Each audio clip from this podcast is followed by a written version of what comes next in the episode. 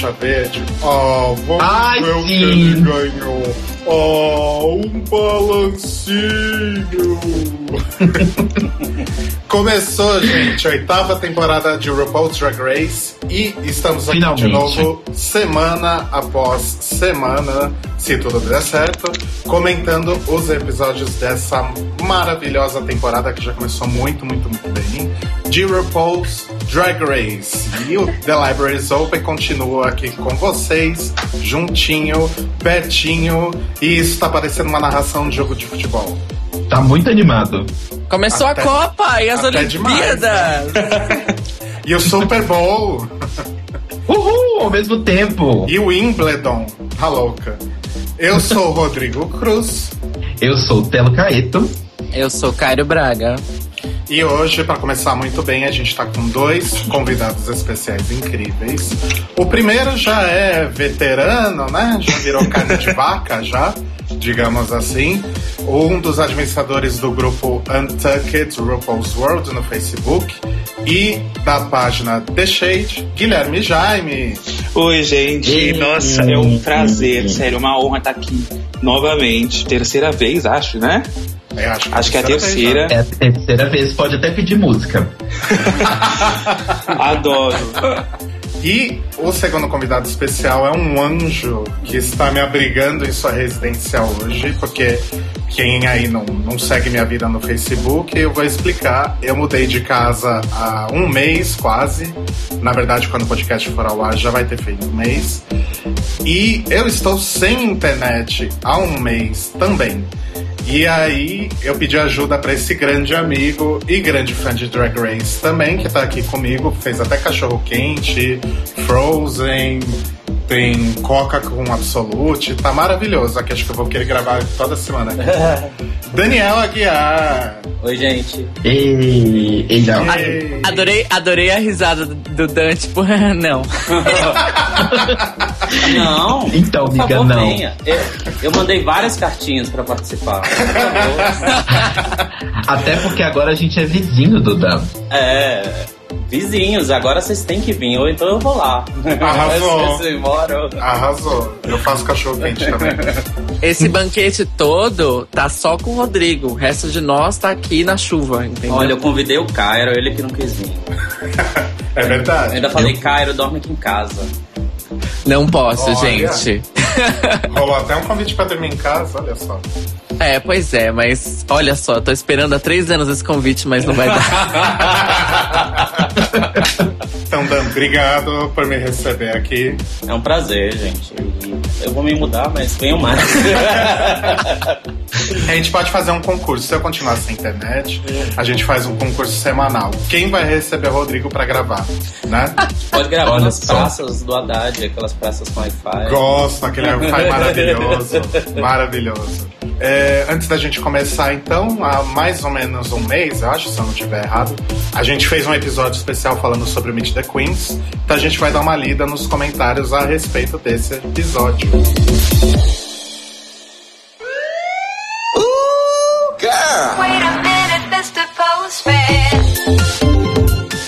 gente, e eu tanto chorei, tanto implorei, tanto enchi o raio do saco que a gente recebeu milhões, milhões de comentários em todas as nossas redes sociais. Inclusive, a gente recebeu até e-mail. Olha só.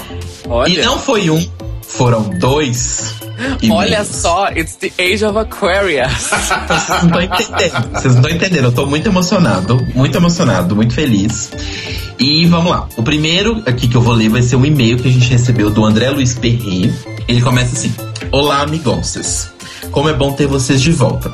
Como vocês reclamaram que não recebem e-mails e muito menos feedback sobre o episódio de AIDS, aqui vai. Sobre o episódio, me desculpem não ter comentado. Final de ano, período da faculdade, é tenso. Obrigado por esse episódio, um dos melhores, viu? Está na minha lista junto ao da Hedwig, que aliás vocês leram meu comentário. Acrescentou muito pra mim, pois por mais que me informe, muita coisa ainda não sei como, por exemplo, as nomenclaturas certas para quem tem o vírus e etc. Me identifiquei na parte da doação de sangue. Uma vez que doei em mais de uma instituição e percebi a diferença do questionário. No primeiro, houve sim a pergunta sobre relações com outro homem ou outra mulher, mas da segunda vez foi bem mais rigoroso. Neles perguntaram se eu tive relações gays, se eu tive relações com trans, com travestis, de uma forma que ele se sentiu bastante constrangido, né? Que é uma coisa normal. Você sendo gay, hétero, qualquer coisa é meio invasivo, né? Vamos colocar assim, a pessoa te fazer esse tipo de pergunta. Em relação ao Meet the Queens, minha torcida atual vai para a Annalise da temporada, Bob the Drag Queen. Espero que ela não envergue a sua inteligência para o lado shade, pois torci até o fim para que a Bianca não fizesse isso, e afinal elas são até amigas, né? Acho que as duas são amigas mesmo, ele até comenta isso aqui. Só dos povos de Nova York, né? Para mim, o vídeo dela de Crazy fazendo uma incorporação de Crazy Eyes foi incrível. Obrigado pelo maravilhoso podcast e me desculpem pelo textão. Quem manda reclamar que não recebe paz e luz, que a força de Beyoncé esteja com vocês. Arrasou, Olha só. André. Arrasou. Beijos de luz e já no comando. Sim, ele comenta uma coisa aqui que é realmente muito tensa. Assim. Eu, uma vez também fui doar sangue para um amigo meu que tinha sofrido um acidente. E a mulher basicamente queria saber com quem eu tinha transado nos últimos três anos. Assim. Foi, foi bem chato, porque, tipo, moça, por quê, sabe? Faça o meu exame aí, tá tudo bem, tá tudo ok, não tem nenhuma doença, só me deixa doar, sabe? É, eu, eu também fiquei com vergonha porque eu- acho que não era o suficiente que ela queria saber, porque tinha sido, tipo, duas pessoas. e ela assim, esperava. Você teve relação com outros homens? Eu, sim. É isso, isso. Espera promiscuidade, alguma coisa assim. Não, só dois, né? Falta de opção mesmo. Então tá, o próximo comentário aqui foi feito através da nossa página lá no Mixcloud, que é da Juliana Carvalho. Infelizmente conheci esse podcast só depois que a temporada anterior já tinha acabado, então não pude participar nos comentários, mas já estava aguardando ansiosa pelo início da nova season para acompanhar vocês. Se preparem para um textão, mais um. Eu amei praticamente todas as queens dessa temporada e tô com as favoritas bem parecidas com as de vocês, mas diferente do que vocês estão achando, eu tô amando intensamente a Laila McQueen. Ah, ela manda aqui pra gente um vídeo, né? Que acho que até ficou famosinho, que alguém postou no Lip Sync, eles postaram no Untucked, postaram num monte de página, que é a Laila fazendo um lip sync e ela troca de peruca enquanto ela faz um split. É, aqui tem um link que a gente vai colocar aqui na descrição. Roxy Andrews derramou uma lágrima de glitter vendo isso. Eu até entendo vocês verem um pouco de Adore nela, mas talvez seja um dos motivos para eu estar amando também, porque Adore é meu spirit animal e eu vou amar qualquer coisa que me lembre. Infelizmente não acho que ela chegue ao top 3. Você não acha, gata? Eu tenho certeza, sim, mas tudo bem. mas arrisco até um Congeniality. Nossa, jura? Meu top 3 é Bob, Kimchi e Naomi Smalls. Sobre a polêmica da falta de Big Girls, li no Reddit uma teoria que pode até fazer algum sentido. Ter uma Queen de temporadas passadas voltando e poderia ser a Pork Chop. Back to the Roots, primeira eliminada, super talentosa. Sei lá, quero sonhar com esse mundo. Enfim, não vou me estender mais, mas continuarei acompanhando e comentando os próximos beijos. Beijo pra você também, Juliana. beijo, Juliana. Beijo, Ju. De luz. Seria incrível a Pork Chop voltar, hein? Porque o- no documentário, aquele documentário que Net- tem no Netflix, ela é incrível. Sim, ela é maravilhosa. É, infelizmente não se confirmou, pelo menos até agora, né? Então, mas a, a RuPaul vai ligar pra alguém, né? Na próxima. É, o povo vai ligar pra alguém. Nossa, eu nem Pode tô ser a dando bola Top. pra isso.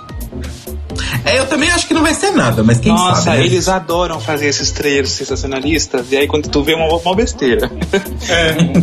Sim. E assim, Ju, sobre essa coisa dela trocando de peruca enquanto faz o split, a outra peruca já tava bem solta, assim, tava aparecendo a outra peruca por baixo. Sei lá, eu não achei nada demais. Vocês viram o vídeo? Não, não vi não. Eu, eu, Eu não assisti. Ah, eu, eu gostei, porque, tipo, é uma coisa muito inesperada. É, depois a gente vai até falar lá na frente, eu não quero falar muito, mas ela, ela tem um signature movement, né? Que é tipo, ela dá tipo uma rasteira nela mesma e cai de lado. É a mesma coisa que ela faz nesse lip sync. Que simbólico, ela dá uma rasteira nela mesmo. A minha. Não é? Eu acho até poético. Ela é a Sasha Belli dessa edição. Opa! Não, porque o Rodrigo ainda não afeiçoou a ela. Eu acho que a Sacha Belli dessa edição é a Derek Barry, mas você fala disso. Polêmico. Polêmicas. Então, aí continuando aqui, o Vitor Vila Verde deixou um comentário pra gente no Facebook dessa vez, que ele também comenta sobre essa questão das big girls. Enquanto vocês falavam da problemática de não ter gorda, fiquei pensando numa teoria maluca. Na temporada anterior, a gente teve uma questão que foi novas versus old school, model e fashion versus clássicas e etc. E tal. Para não arriscar repetir o roteiro, eles eliminariam o estereótipo de personagem gorda. Entenda a problemática e aceita a escolha de não ter se o programa trouxer outras discussões tão importantes quanto. Aí ele manda aqui um emoticon para o Cairo, enciclopédia do inesperado. E o palpite de primeira eliminada dele é pra Demi Lovato Latina. Ele E ele acertou. acertou.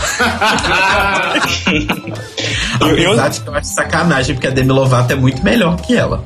Ah, girl, stop trying to make Demi Lovato happen. Ela It's not gonna insiste na happen. Demi Lovato, puta que Ela pariu. já acontece, meu amor. Pois é, né? Eu acho que a gente tá precisando estabelecer aqui uma semântica da- do verbo acontecer, mas tudo bem. É, Beijo pro Vitor. É, ele mandou o coração, mas ele é suspeito, porque a gente é. A gente é praticamente irmão. E ele só teve esse insight porque ele é roteirista, então ele tem essas sacadas. E Veremos. por último, temos o e-mail da Thaís Alves, que ela falou o seguinte: Saudade dessas três vozes maravilhosas. Oh, sua fofa. Me senti mal por não ter comentário, comentado os últimos pods. Não farei mais isso, prometo. E o EP sobre HIV foi sim muito informativo e deu uma luz tão grande sobre o assunto, sobre tantas coisas que eu jamais teria imaginado, como por exemplo, quem tem o vírus poder sim se proteger além da camisinha, que fiquei muito impressionada. Obrigada por trazer informações como essa pra gente, porque por mais que tenhamos acesso fácil às informações, normalmente quem não tem a situação ou não carrega a doença não corre atrás. Estou espalhando a palavra de vocês, principalmente na faculdade. Espero que os futuros pedagogos saibam lidar melhor com situações a quais não estão habituados. Pelo amor de Deus, que povo desinformado. Amo vocês. Também amamos você. Amamos Thaís. você, Thaís. E olha, Thaís, eu tenho uma coisa pra te dizer. Eu tenho familiares e muitos amigos que são da área da educação e todo mundo fala mal dos pedagogos e pedagogas. Parece que o negócio tá ruim mesmo. Miga, força, você consegue. Tá precisando. Tá precisando muito. E é isso. Esses foram os e-mails e agora eu tenho alguns beijos pra mandar. Porque eu- todo mundo que comentou vai ganhar beijo, porque eu acho justo. Já que eu enchi tanto saco, eu acho que as pessoas merecem beijos. Então, beijo pro Hector e pra Flavinha, que gravou já aqui com a gente. Pro Renan Germanota. Pro Luiz Santos. Pro Cadu Curói. Pro Adriano Gasoli, que infelizmente ele comentou no episódio de HIV e eu acabei sendo a mais burra do rolê e não vi o comentário dele. Desculpa, Adriano. Um beijo, obrigado. Beijo pro Lucas Aquino que explicou pra gente que The One Who Gets Arrested é a Tyra Sanchez. Sim. Beijo também pro Ângelo Pereira, pro, pro Kevin Richet, Richete, opa, pro Kevin Richete, pro Eric Parisi, que atentou que a gente comentou, ah, vamos falar sobre o comentário da Bob sobre a Derek no episódio passado e a gente simplesmente esqueceu de falar. Isso acontece com uma certa frequência, a gente falar que vai conversar sobre algo e não falar. Tipo, todo Pois é. episódio. Mas assim, a gente vai comentar mais pra frente que eu acho que esse, esse rolo vai acontecer mais. Ou seja, não vamos. E o meu último beijo é pro Douglas Marciano. Você tem beijos, Caio Braga? Eu tenho beijos. Eu tenho um beijo pra Let's Ferreira, Letícia Ferreira, do podcast Queers, Queers and Queens. Que se vocês acompanham o nosso podcast, vocês já sabem que o Queers and Queens aconteceu porque eles ouviram a gente e quiseram fazer um podcast. É, eu quero mandar um beijo para os meus namorados Marco e Theo, que sempre assistem, acompanham Drag Race comigo e escutam o podcast. O Marco já participou e vai participar de novo, aguardem. É, um beijo pro Junior Rodrigues, que também já participou aqui com a gente, continua com a gente, interage com a gente no Facebook, dá o bafão com a gente no Facebook, inclusive. Beijo pro Frank Aleixo, pra toda a equipe do After Kenga, que também já voltou aos trabalhos. Beijo pro pessoal do Drag List, que mandou uma mensagem pra gente. A gente vai deixar o link pra vocês do canal deles no YouTube na nossa descrição aqui. Mais um grupo do Nordeste que tá fazendo reviews em vídeo e é muito, muito hilário. É, então, beijo pessoal do Drag List. Quem mais, gente? Deixa eu pensar. Beijo pro Thiago Leão, que também deixou comentário pra gente. Ah, beijo pra toda a família da Oficina da Malona, pra Mina de Lyon, pra Rita Von Hunt. E pra quem Ah, eu mais, quero gente? também pra Safira e pra Desirê, e pro Ed, e pro Carlos, daqui de BH. Ai, gente, quem mais? Não sei. Ah, beijo pro Myron Seta e pro Ariel. Ariel que faz, organizou ano passado Rainha da Virada e, vai- e já anunciou que esse ano vai ter de novo. E ele também escreve no maravilhoso blog Mais Gata Que Você. E ele que faz as reviews de Drag Race junto com o Myron, que era do saudoso reality show for dummies. Adoro. É, e eles estão com um blog sobre games, porém, Drag Race ninguém escapa, todo mundo quer falar sobre. Então, acompanhem também, acompanhem também lá no, no Mais Gata que você. Beijo pra Myron C e beijo para o Ariel. Acho que é isso. E eu não vou mandar beijo É pra isso. ninguém de novo, porque vocês mandam beijo pra todo mundo, nunca sobra ninguém pra mandar. então tá, gente, continuem comentando nesse ritmo que tá maravilhoso. Comentem lá no nosso Facebook, que é o facebook.com.br Podcast. Mandem e-mail para o thelibrariesopenpodcast.gmail.com no mixcloud.com.br The Libraries Open Podcast e nos nossos posts lá no acoisatoda.com.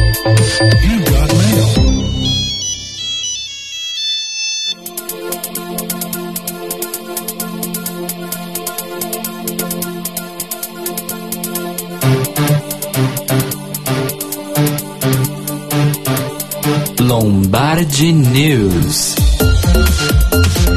Boa noite, ouvintes. Estamos começando o primeiro Lombardi News da oitava temporada de Drag Race. E vamos comentar algumas coisas rapidinho. A primeira coisa que a gente vai comentar é sobre drags brasileiras. A nossa queridíssima Glória Groove finalmente lançou o videoclipe do seu primeiro single, Dona. Que é um avanço, vamos dizer assim, do seu EP, que tá programado para sair nos próximos dois meses, segundo ela própria. E o clipe foi gravado na Blue Space, obviamente. A letra da música é incrível, tem um rap no meio que é sensacional. E o vídeo tem um monte de drags conhecidas aqui da noite de São Paulo, incluindo a majestade Alexia Twister, que está lá na cena que tem tipo um, uma santa ceia drag. Olha. Amo. Amo, amo. Parabéns pra Glória. O link vai estar aqui na descrição. E continua, saindo do Brasil, mas continuando em música, nós tivemos dois lançamentos essa semana. Butch Queen, o novo disco da RuPaul, que obviamente foi lançado em conjunto com o marketing da oitava temporada, porque, como a gente bem sabe aqui, Mama Ru é a rainha do marketing para o terceiro milênio. Inclusive, acho que ela deveria dar palestras. Eu acho Sim. que eu pagaria pra ver uma palestra da Mama Ru falando como, como gerir negócios em entretenimento. Totalmente. 100%. Adoro. Ela devia fazer isso no DragCon. E também o di- segundo disco da Dor Delano, chamado After Party. Nossa, que original. É. Pois é. Eu ainda não escutei o disco da RuPaul nem da Dor. O Rô. Que absurdo. E se diz apresentadora de podcast sobre RuPaul's Drag Race. Olha, meu comprometimento musical é com outras coisas, viu? Vou falar pra vocês. Aquelas coisas experimental que só você ouve. A mais indie. Ah, desculpa, saiu o vídeo da Anone. Você acha que eu vou escutar disco da Adore? Sei nem quem é. Roupa Aí nova. diz aquela cantora que é, uma, que é uma geleira que pinga e cai num lago. E eles gravaram o disco dela, ficou ótimo. Não é, Cairo? Olha, Ridículo. olha, Ah, eu escutei tá. o disco da RuPaul, o Butch Sim. Queen. Os, É. Escutei uma vez, porque foi o que eu consegui. E eu não gostei. Ai, Assim, gente, eu- é porque as pessoas realmente não entenderam o álbum. É, porque assim, quando Eu a RuPaul, sabia que você ia defender o álbum. eu posso defender. Pode. Pode. Esse álbum tem uma proposta muito diferente do que o álbum que a maioria das pessoas gostam da RuPaul, que é o Glamazon, o Born Naked, que é quando ela fez com o Lucian Piani. Esse álbum, é, o Bud Queen, ele é uma homenagem às músicas é, das drag queens antigas old school de Nova York dos anos 80. É, quem assistiu é, Paris is Burning sabe do que eu tô falando. Então, tipo, as pessoas acham que a RuPaul é uma diva pop e que faz, tipo, farofa, que quer música da balada. Cis The Walk toca em todas as festas de LGBT e isso é ótimo. Mas assim, a proposta do Bud Queen foge um pouco da proposta do Born Naked. Então é mais ou menos. É um, não é, é não, é uma homenagem que ela fez. Ela até falou isso em uma entrevista que ela deu, não lembro pra quem. É, mas falando que era realmente uma homenagem para as queens antigas que faziam essa, essa coisa de vogue, de shade nas baladas, e o álbum é super divertido. Gui, eu Então- até concordo com você nesse ponto, mas assim, o, o Realness, que também não foi produzido pela Lucian Piani, pelo menos pra mim, é 10 vezes melhor que o Bud Queen. Então, é que eu interpreto o Realness mais como um EP. Porque ele tem várias faixas, mas a maioria delas são interludes. Então, na verdade, de músicas são poucas faixas. Mas são E todas eu, e eu, maravilhosas. inter- é, e eu acho que foi mais pra promover a, a Season 7 mesmo. Eu, é um álbum, sim, tem músicas ótimas, mas eu acho que álbum, álbum mesmo, veio o Butch Queen. E eu me surpreendi, porque eu tava esperando uma coisa um pouco mais farofa com o Lucian Piano, e não foi. Quando eu descobri que não era, eu fiquei feliz. E quando eu ouvi, eu me surpreendi. E eu, como fã da RuPaul, antes de ser fã do reality, eu sempre falo isso porque eu sou muito fã da RuPaul, me surpreender com o material novo dela aos 55 anos é sensacional. E eu me surpreendi muito ouvindo, gostei demais. E tô adorando, amando. Tá, eu vou tentar ouvir de novo, tá? Mas não, Ouve, Eu preciso ouvir ouve o disco. pensando. Ouve pensando nisso. Eu também preciso ouvir. Eu, ba- eu baixei é, essa semana, mas eu confesso que ainda não parei pra escutar. Mas é só um- um- uma pergunta, uma confirmação de informação. Eu sei que nenhum dos dois últimos, nem o Realness, nem o, o Butch Queen, foi produzido integralmente pelo Lucian. Mas teve faixas, não tem? Eu acho que nem o Realness tem nada. Eu acho, eu acho que só foi no Born Naked mesmo, viu? Ele parou no Born Naked. É, é isso mesmo. Nossa! O, não, o Elis Mia é incrível. Assim, eu conheci outras coisas dele, principalmente remixes. Uhum. Mas. eh, De, de antes da RuPaul, assim. Mas eu achei que eh, ela tinha dividido, na verdade. Tipo, algumas faixas eram do Elise e outras faixas eram do Lucian. Não sabia que o Lucian não tinha feito nada nos dois últimos discos. Olha só, tô surpreso. Sim. Enfim, escutem aí os discos, né? Sobre o disco da Dor, assim, eu não consegui gostar do primeiro. Não sei se vou tentar o segundo, não garanto nada. Olha, eu ouvi o single, é Dynamite, eu acho o nome da música, se não me engano. Eu Sim. gostei bastante, viu? Eu gostei do single. Achei bem legal. Se o disco todo for nessa pegada, é legal sim. É, eu não ouvi ainda, mas algumas pessoas que eu conheço, assim, de, de Twitter e tal, falaram que é bem divertidinho. Que é na mesma vibe do primeiro, assim, sabe? Eu não imaginava também que ia ser muito diferente, não. Mas eu, eu, eu acho que eu vou gostar. Eu gosto muito do primeiro. Não acho um primor, mas eu gosto. Eu acho que, já que o nome do disco é After Party, ela podia ter feito um disco de chill out, né? tipo Lounge Music com a. Dor Delano. É, exato. Bom, a nossa última notícia do Lombardi News de hoje é uma notícia muito boa.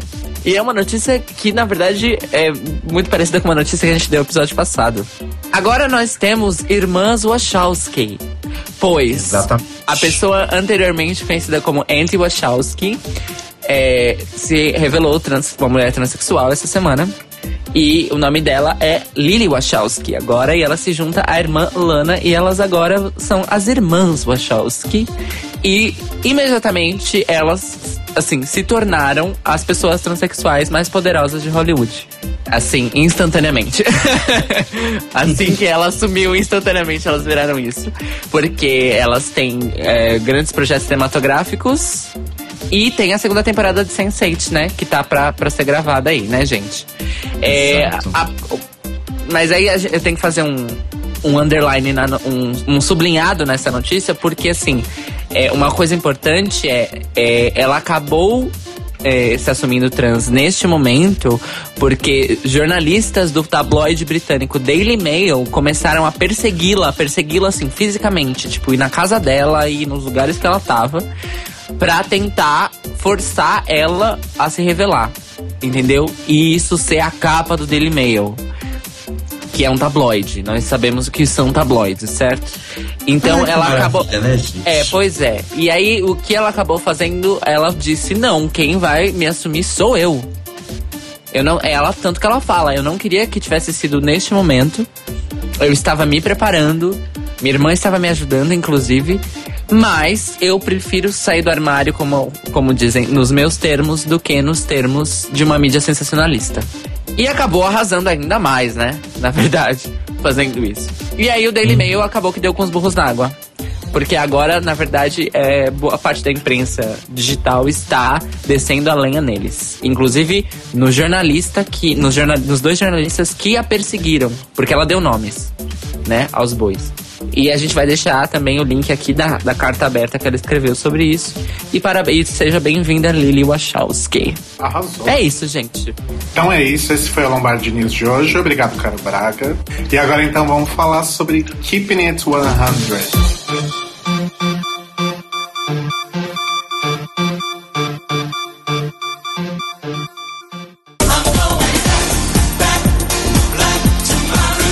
Começou, né, gente? Centésimo episódio de RuPaul's Drag Race. Derek Barry foi a centésima queen a entrar na runway, então foi um episódio cheio de marcas. E começou de uma forma muito maravilhosa aquele videozinho de introdução, avançando do zero até o 100, mostrando microtrechos de cada um dos 100 episódios. Foi emocionante, eu diria. Foi nostálgico, eu acho. Foi. Foi, verdade. Eu achei que foi muito legal porque eles conseguiram mostrar como, tipo, todas as temporadas do programa tiveram momentos que são muito especiais e que a gente incorporou na nossa vida. Tipo, a gente usa como expressão. E, tipo, até hoje tem coisas da segunda temporada, coisas da primeira temporada que a gente leva pra frente, sabe? Sim. E foi muito legal ver isso. Eu achei muito fofo o jeito de começar o episódio, sabe? Sim, eu achei bem. E até porque na sétima temporada não teve nada, né? Teve a chamada de É, foi introdução e já começou com a Miss Lame entrando na, na, no workroom, né? O ET da fita crepe. Então acho que, bom, até pela ocasião tinha que realmente ter uma coisa mais especial pra começar, né? E foi um maravilhoso episódio de uma hora. E como a gente já Ah. mencionou aqui, a gente vai ter mais dois episódios de uma hora ao longo da temporada, né? Sim, eu imagino que seja o último antes do, do Reunited, né? E o próximo, que vai ser o de uma hora também. Ah, o próximo é de uma hora. É, é o próximo. Sim, É, é o já próximo, foi já foi- anunciado. É, o próximo é com Sass. Ótimo. Another Queen-Sized Episode. Tipo a gente, né? Tipo esse episódio. Exatamente. E aí, vamos então falar sobre cada uma, conforme elas forem entrando no, no workroom, como a gente faz sempre? Yes. Vamos. Então vamos lá. Começamos com a maravilhosa pernésima. Queria ter aquela perna, gente. Sério. Acho que eu sou do tamanho Nossa. da perna da Naomi Smalls. eu inteiro sou a perna dela. Você eu não diria, mas eu eu tenho quase certeza. Você e o Dan estão pau a Sério, pau gente, eu as fiquei com pernas muita- da, da Naomi. Eu fiquei com muita inveja, porque, sério, eu- eu devo bater embaixo do peito dela. Sem brincadeira. Ela é muito alta. E é só perna. Ela é tipo a Ivy Winters quando tá com aquelas pernas. Ela tem Exato. naturais. E vamos combinar que Naomi é a mais fish de todas ou não? Hum. Não, não sei. Acho que não. É, também não sei. Eu não acho. Eu acho que a mais fish é a Elimination.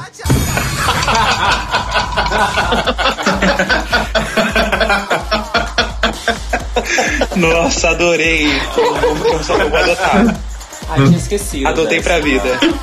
Desculpa, gente. Elimination.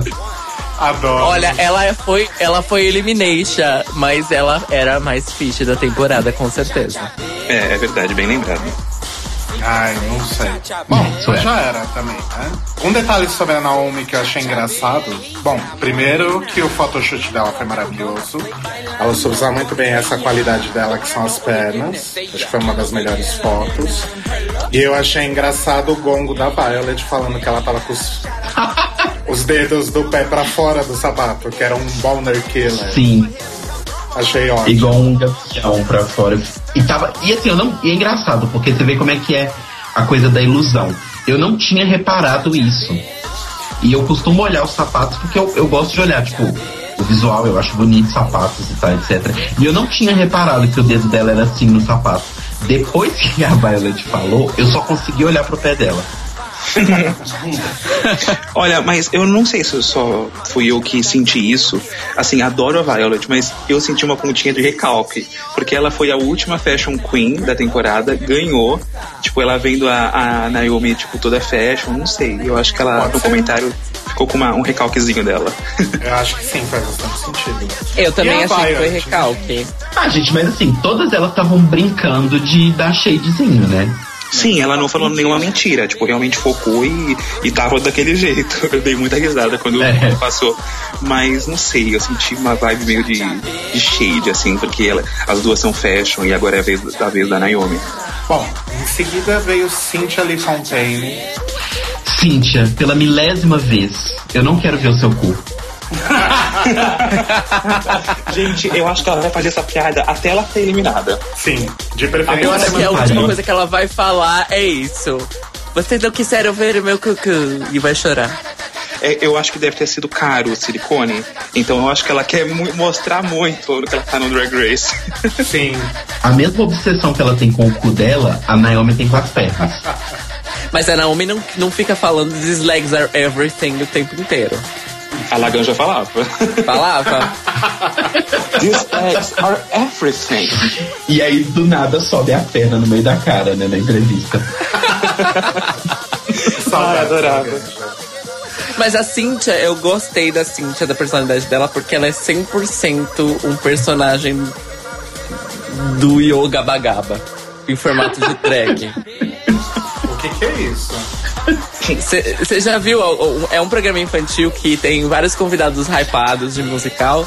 E a música mais famosa é There's a party in my tummy. So yummy, so yummy. Nunca escutou? Não. Você não conhece roupa nova, mas conhece Enfim. isso. Porra! Eu acho que a Cynthia Lee Fontaine é, é tipo isso, tipo personagem de programa infantil, sei lá, Barney e seus amigos, sabe?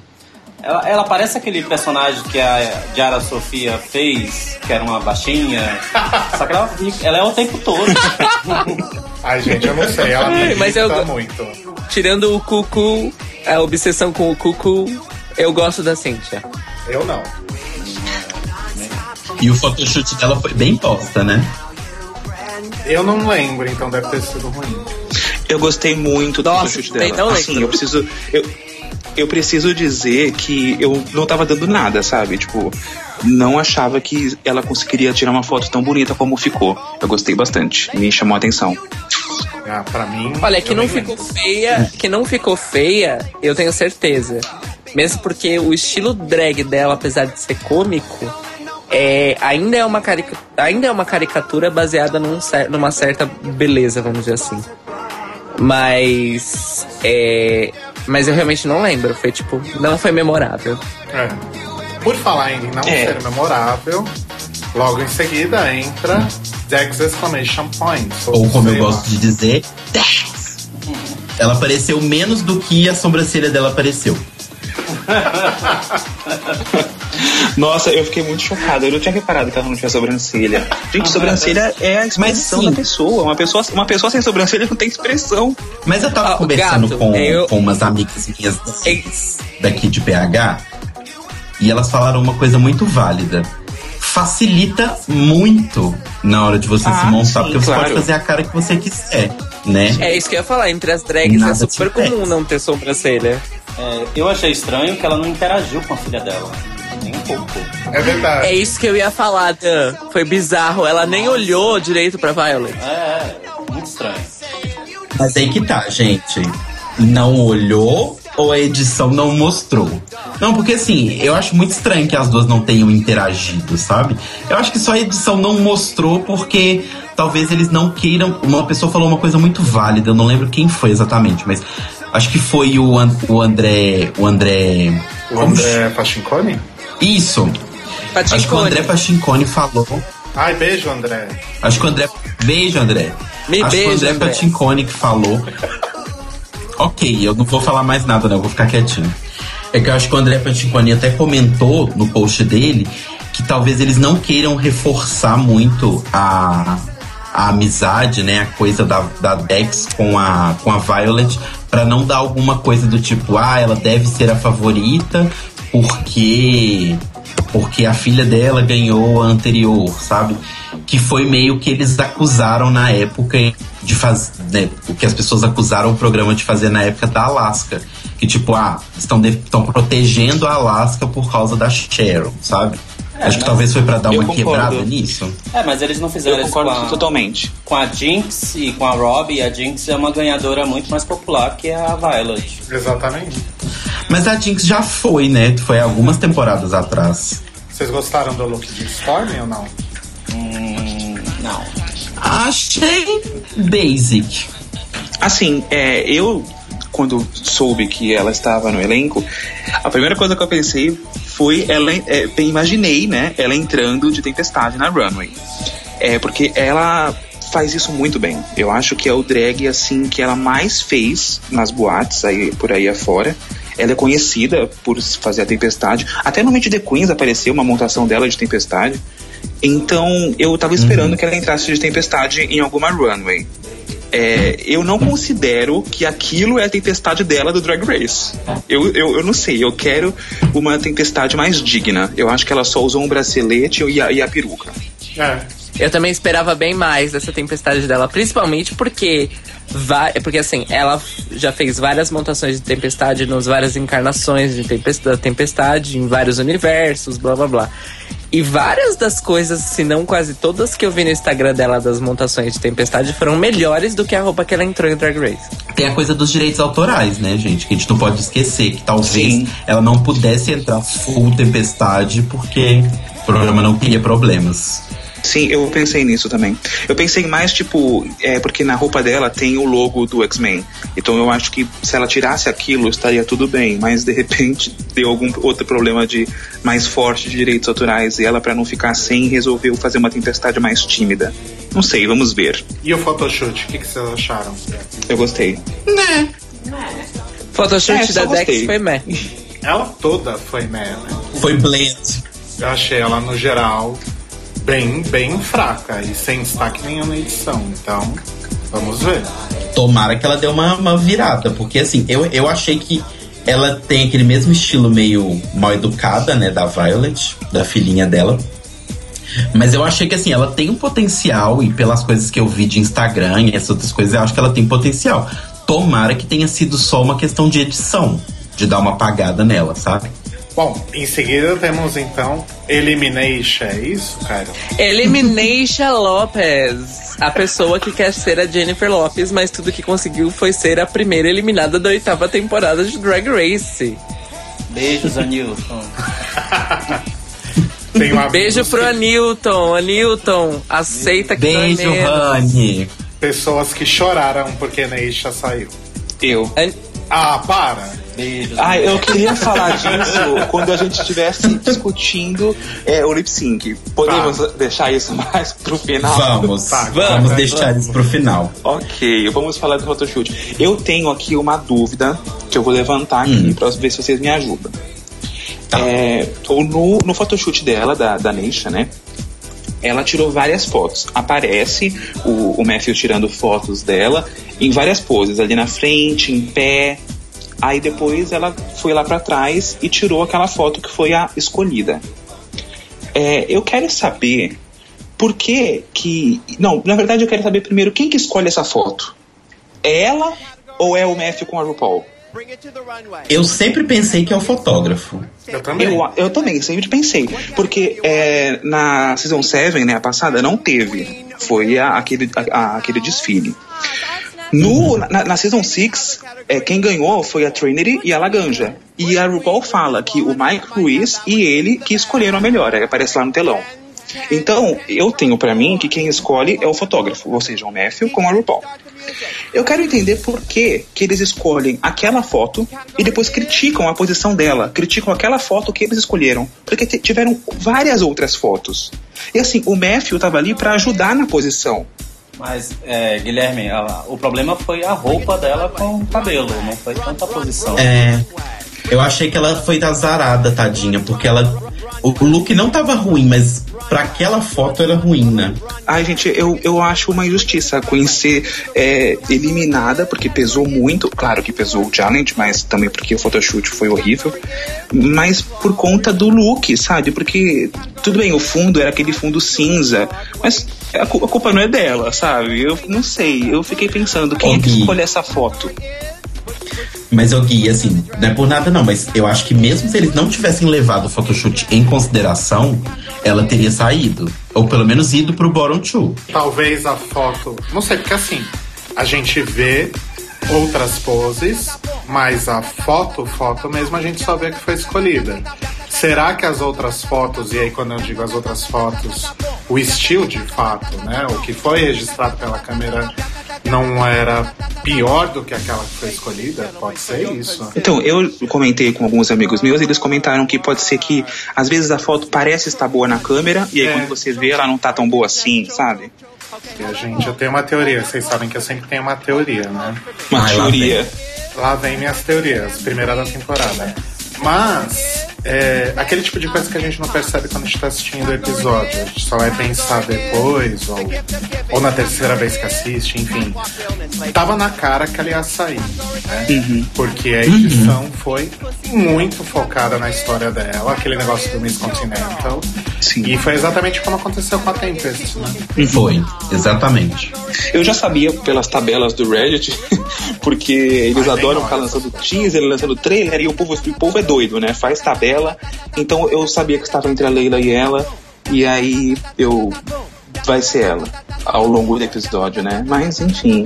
Mas E aí? qual que é a sua teoria, Rô? Que tava na cara que ela ia sair. ela Ah, tá. Não é uma teoria, é uma realidade, né? É, agora é uma realidade, mas eu confesso que quando a RuPaul tava falando, tipo, é, entre a Robbie Turner e a Layla, eu achei que a Robbie ia pro bottom two e que a Robbie ia acabar se fudendo. É, Por um teve- momento. Ela teve muito destaque também na edição, né? Então, É, foi é o photoshoot. Foi o photoshoot, então, porque a da Leila, elas também criticaram que ela tava muito encolhida, a posição dela não favoreceu. Novamente, olha aí a posição. Mas a Leila, eu acho que ela tava inconfortável em todas as posições, porque todas que a gente viu estavam péssimas. É, é, isso é verdade. Nossa, mas aquela foi a pior, né? Foi. Cê- então, você tá entendendo? Gente, não, não dá pra entender. Mas E enfim. aquela ela corrigiu na hora, né? Ele falou na hora aquela. É, Então, o photoshoot não teve uma vencedora, né? Então, foi muito decisivo pra, junto com o challenge. E eu acho que a RuPaul deve ter pensado que eu tenho pra mim que um lip sync de aplauso renderia mais com Leila com a Neisha. Não sei. E, é, eu não tô dizendo que a RuPaul pensou é, no lip sync somente. Mas eu não sei, eu acho que fi- ficaria muito melhor e ficou muito melhor. É, e eu também acho que a Robbie foi salva porque eles consideraram um photoshoot. E comparando o challenge da Robbie com a Leila, eu acho que é um photoshoot bom e uma running ruim, com uma running, uma running ruim e um photoshoot ruim. Então acabou indo a Leila. Mas Bom, é, não querendo adiantar, mas eu também acho que a Robbie ficou por causa do personagem, né? Ela tem mais chance de polêmica e tal. Sim. Pode ser. Concordo, concordo. Que ela é tipo a Tatiana, Ufa. né, dessa edição. Gente, a Robbie é muito chata e eu fiquei muito decepcionado. Foi a minha primeira grande decepção da temporada porque eu achei que ela ia ser. Tá, eu posso ter julgado mal, mas achei que ele ia ser tipo a Jinx. E ela já começou a temporada gongando todo mundo. E ela fez uma coisa que pra mim é imperdoável, que no primeiro episódio ela soltou o clichê The stakes are high. Eu não aguento mais as pessoas falando The stakes are high. É, a gente tem que fazer banir o isso, bingo, né, do- dos clichêsões das, das participantes. Gente, esse é o pior clichê e é o primeiro episódio. Como é que você fala isso, sabe? Ela não, e ela entra falando I'm the nicest queen you'll ever meet. E no resto do episódio, ela só dá olho torto e ela só joga shade pra todo mundo e só reclama. Mas ela fa- falou isso de forma irônica, né? Ela dá uma olhadinha assim, meio. É, eu Não, também não. achei isso. Eu não achei, gente. Eu achei. Eu, porque ela sempre fala isso, inclusive nas redes sociais, que ela é the nicest queen you'll ever meet. É, eu não sei, mas é porque eu, ela olha, tipo, tá boa. sabe? Tipo, que eu sou. Uma ironia, sabe? Não sei. Eu só sei que me decepcionou. Achei ela muito mala. Muito, muito. Ela foi a única que eu não. a- até que a gente tinha achado meio meh, né, na. Quando a gente fez o episódio do Meet the Queens, todas eu consegui começar a gostar no episódio. Eu gostei da Naisha, eu gostei da Titi, todas foram me conquistando de certa forma. Agora a Lobby eu catei um nojo, Também. Também. mas foi a única. As outras todas eu falei assim: ah, essa é bacana, essa é bacana, essa é bacana. Mas nossa, quanto rancor, sabe? Rancor da câncer, para, brother. Não é super, super amarga, amarguíssima. Também me decepcionei, Rô. E 15 anos de drag, né? Né? Muita é. bagagem e tá desse jeito. Mas enfim. Voltar um pouquinho pra trás, gente, com aquela que eu acho que foi uma das entradas mais históricas na Workroom, que foi a Acid Betty. Ai, sim. Sim, foi a minha entrada favorita de todas. Não de todas as temporadas, mas dessa. Gente, que entrada. Incrível. E Maravilhosa. que visual, e que máscara, e que cabelo. E que tudo. E que bicha mal educada. Então, eu, eu, não, eu não cheguei a achar ela mal educada. Eu já vi algumas pessoas comentando isso, mas assim, eu, eu não, não, não, não achei. Agora, só avançando um pouquinho e falando do photoshoot dela, gente, pra mim foi o melhor photoshoot. Pra mim Sério? foi o melhor de todos. Sabe por que, que eu gostei muito? Porque eu achei que essa foto de entorragem que eles fizeram, né, com todas as, as campeãs e tal. É, primeiro que eu já falei pra algumas pessoas, né, que eu tenho um objetivo pessoal na minha vida, que é, assim que acabar a temporada, a, vencedora, a foto com a vencedora vai virar meu papel de parede. Então eu queria muito que ela ganhasse, porque eu acho que a foto dela ficou muito legal, a composição da foto. E principalmente porque eu acho que ali eles mostram muito todos os estilos de drag disponíveis, vamos colocar assim. Você tem as mais pedant, assim, que é tipo a Bibi e tal. Você tem as fashion, Raja e, e Violet e tal. E você tem ali ela, e ela tá completamente, ao mesmo tempo que ela tá completamente é, contrastante com as outras, porque é completamente diferente, ela completa um ciclo. Tipo assim, ali você tem todos, muito entre aspas, tá, gente? Eu sei que não, mas ali você tem todos os estilos de drag, sabe? Parece que ela é, tipo, a diferente que faltava naquela coisa meio homogênea. A diferentona. É, a diferentona. Eu gostei muito da foto, muito mesmo. Eu gostei porque, assim, a foto toda, ela é meia dark, né? Meia grey. E aí ela tá toda, tipo, toda acid trip lá, toda colorida. Então, ficou muito, mu- contrastou demais, né? Isso eu tenho que concordar, realmente. Mas, Cairo, sua opinião sobre essa ideia, que é a que eu mais quero ouvir de todas. Sobre a, Betty? Bom, eu, eu amo a Betty desde o pre-show, né? Como, a gente, como vocês puderam ouvir no Meet the Queens. Porque realmente a proposta estética dela, dela é muito diferente do que a gente já viu em Drag Race, assim. É, a gente pode até para, paralelizar o estilo dela com várias queens do programa, mas várias queens misturadas e com alguma outra. E aí você adiciona ainda alguma outra coisa, o elemento X das meninas superpoderosas. Ácido. Ácido, no caso. E aí tem, é, tem a Acid Betty. Mas, é, eu, assim, obviamente ela não me decepcionou esteticamente nesse episódio. Ela foi incrível, tanto o photoshoot quanto o runway. Eu, os comentários, assim, eu achei que a atitude dela no geral, a atitude dela no geral é um pouco arrogante. E, e aí, assim, informação extra. Tipo, no trailer que saiu do episódio do próximo episódio, a Torji, que como a, Tor, a Torji, e, porque assim, a Torji e a Acid, elas parece que se conhecem há muito tempo e se conhecem muito bem. Sim. Então a Torge meio que já, já tipo. Já falou que a Acid é meio escrota quando ela quer mesmo. E aí no trailer do próximo episódio, episódio 2, ela. a tem uma fala da Torge, um depoimento que a Torge fala assim: tipo, a, Acid, a Berry é tão artística que ela consegue passar batido quando ela é uma babaca. Gente, Hum, É. Ela É. disse isso. Então, assim, eu não quero desgostar da Acid Berry pessoa, porque Acid Berry estética é do cacete. É, eu não entendi uma crítica do Matthew, eu acho, que falou que esperava uma atitude mais punk da foto ah, foi o.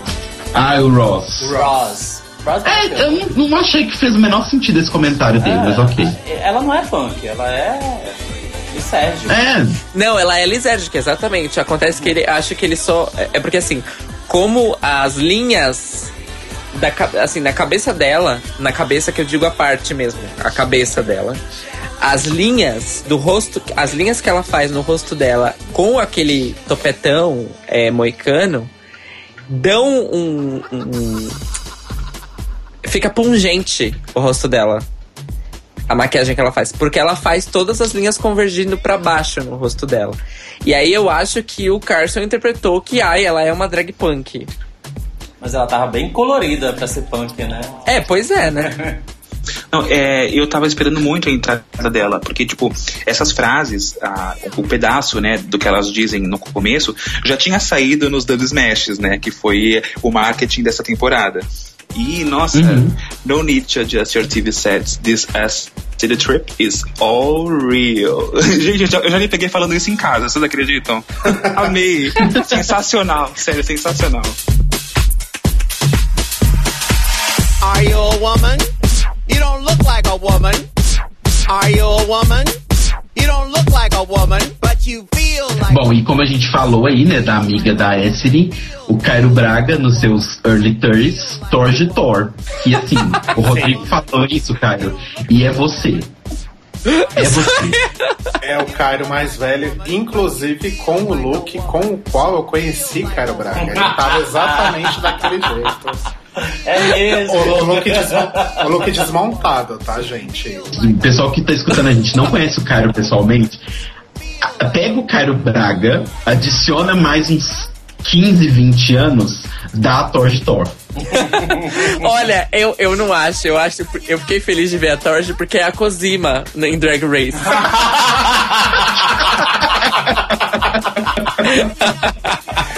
Amo! Eu acho que assim, Orphan Black tá tão babadeira que a Cosima tá em Drag Race. Tem outra clone. Pois é, eu acho que eu acho que a, a Diet tem que investigar isso aí. Eu gostei muito da Tord, gente. Muito mesmo. Não, É. eu não tenho o que falar. Eu, eu gostava dela antes, continuei gostando ainda mais dela. Porque, tipo, ela. Ela me parece uma pessoa muito lúcida, principalmente. Muito lúcida, tipo assim, na vida. Todos os depoimentos dela que entraram e ela no Untucked, ela falou coisas bem relevantes, bem sensatas. E eu acho que esteticamente ela tá incrível. Por enquanto. Foi uma das minhas favoritas. Ela já começou mentindo a idade. já me identifiquei. Mas achei o photoshoot da Tord fraco, achei contido. Sim. Eu, eu achei aquela vibe I Love Lucy, né? Meio. Eu também achei, eu achei ah, o, o visual dela no geral que me lembrou bastante I Love Lucy. Só que assim, uma I Love Lucy dos anos 90 on drugs. Assim. Porque assim, a gente também não pode esquecer que, por exemplo, a S, eu acho que assim, mais a SD e a Torge, a Bob acho que nem tanto. Elas têm, eu acho que elas têm muito, é, eu não lembro a, a idade de carreira delas exatamente, mas elas têm muito é, rolê de Club Kid. Sim. Sim. As duas. É Nova York, né? É, exato. E assim, elas não, elas não têm a proposta abstra de, abstra de abstrato que a Vivacious tinha, que era menos, menos mulher e mais obra de arte, vamos dizer assim. Mas elas ainda têm esse lance Club Kid de você ser fiel à sua estética, independente do que as pessoas digam que você tem que fazer ou não. Porque as duas, S de Torge, falaram no Meet the Queens que elas que elas não curtem essa vibe de que drag tem que ser o fish, Uhum. né? Inclusive, estou esperando conflitos com Titi Devane por causa disso. É, por conta da declaração dela, né, no Meet the Queens. É, pois é, porque eu não sei se ela vai levar esse mindset pra, para Drag Race, entendeu? É, teoricamente sim, porque o Meet the Queens foi gravado depois da temporada, né? Então, Olha, vamos começar com as teorias. sempre. É, eu também achava isso, gente, mas olha, foi é, informações quentíssimas de que é mesmo no segundo episódio. O Meet the Queens. O Meet the Queens e o trailer. Assim, é, no segundo episódio, elas gravam é, o primeiro episódio, se conhecem, E é no segundo episódio. Eu tenho um amigo, o Victor Piroli, ele deve- vai estar ouvindo isso. Ele é, dirige e é o tradutor das drags quando elas vão lá pra BH. E ele já perguntou isso pra elas e elas falaram que é no segundo episódio. Hum, entendi. Coisa. É, eu tinha a impressão que era no final. Sim, eu também. Até na Season 7, Gente. né? A, a Miss É, não, Game falando lá da galinha. da- É, tem, Uhum. muito, tem muito disso. Realmente, é impressionante. Mas eu, inclusive, achava que o trailer da Season 6 era todo baseado no que aconteceu na temporada. Olha só a loucura, a louca, né? Mas é que nem a Laganja ali na, na cortina, a Bianca reading, aí a Serving Fish da Jocelyn com a Gia. Então, tipo, eu já tava montando teorias, porque eu tava convicto de que era quando acabasse. Mas Uhum. não, é justamente pra ter esse mistério do que será que vai acontecer, talvez se não- pra não ter já nenhuma rixa, não sei. Eles, ela- ela- elas gravam no segundo episódio. Inclusive, a peruca que a Siri vai usar no segundo episódio é a mesma peruca do Meet the Queens. Então, eu acho que ela nem tirou. Gente, que loucura isso. É, Gente, que coisa. Gente, agora vamos voltar um pouquinho pra trás, antes da Tord. Quem entrou foi ela, maravilhosa, Jujubee on Steroids, Kimchi. A Shed definiu muito bem, né? Jujubee on Steroids. E como ele é fofinho, como ela é fofinha, como. Ah. E ela tem língua presa. A Kimchi me ganhou em duas coisas, fora tudo que a gente já conhece dela. Ela me ganhou na língua presa e ela me ganhou porque ela faz piadas tão ruins quanto as minhas. Sim. Me lembrou seu, seu senso de humor. Ela me ganhou numa terceira coisa, porque eu achei ele bem bonitinho. Sim! Eu queria muito envergonhar a mãe dele com. E eu fiquei chocado de saber que ela é drag há dois anos e meio. Sim, parece que é tão mais tempo, né? Que a gente tá ouvindo falar dela. Vocês sentiram a comoção quando ela entrou, né? Aham. Todo mundo ficou assim. "Ah!" É, nessa temporada a gente teve, tipo, a Dex, mais ou menos, a Kimchi e a Derek, que já entraram com uma fama muito grande, né? Sim. Dentro da temporada, que elas já eram famosas na internet bem antes.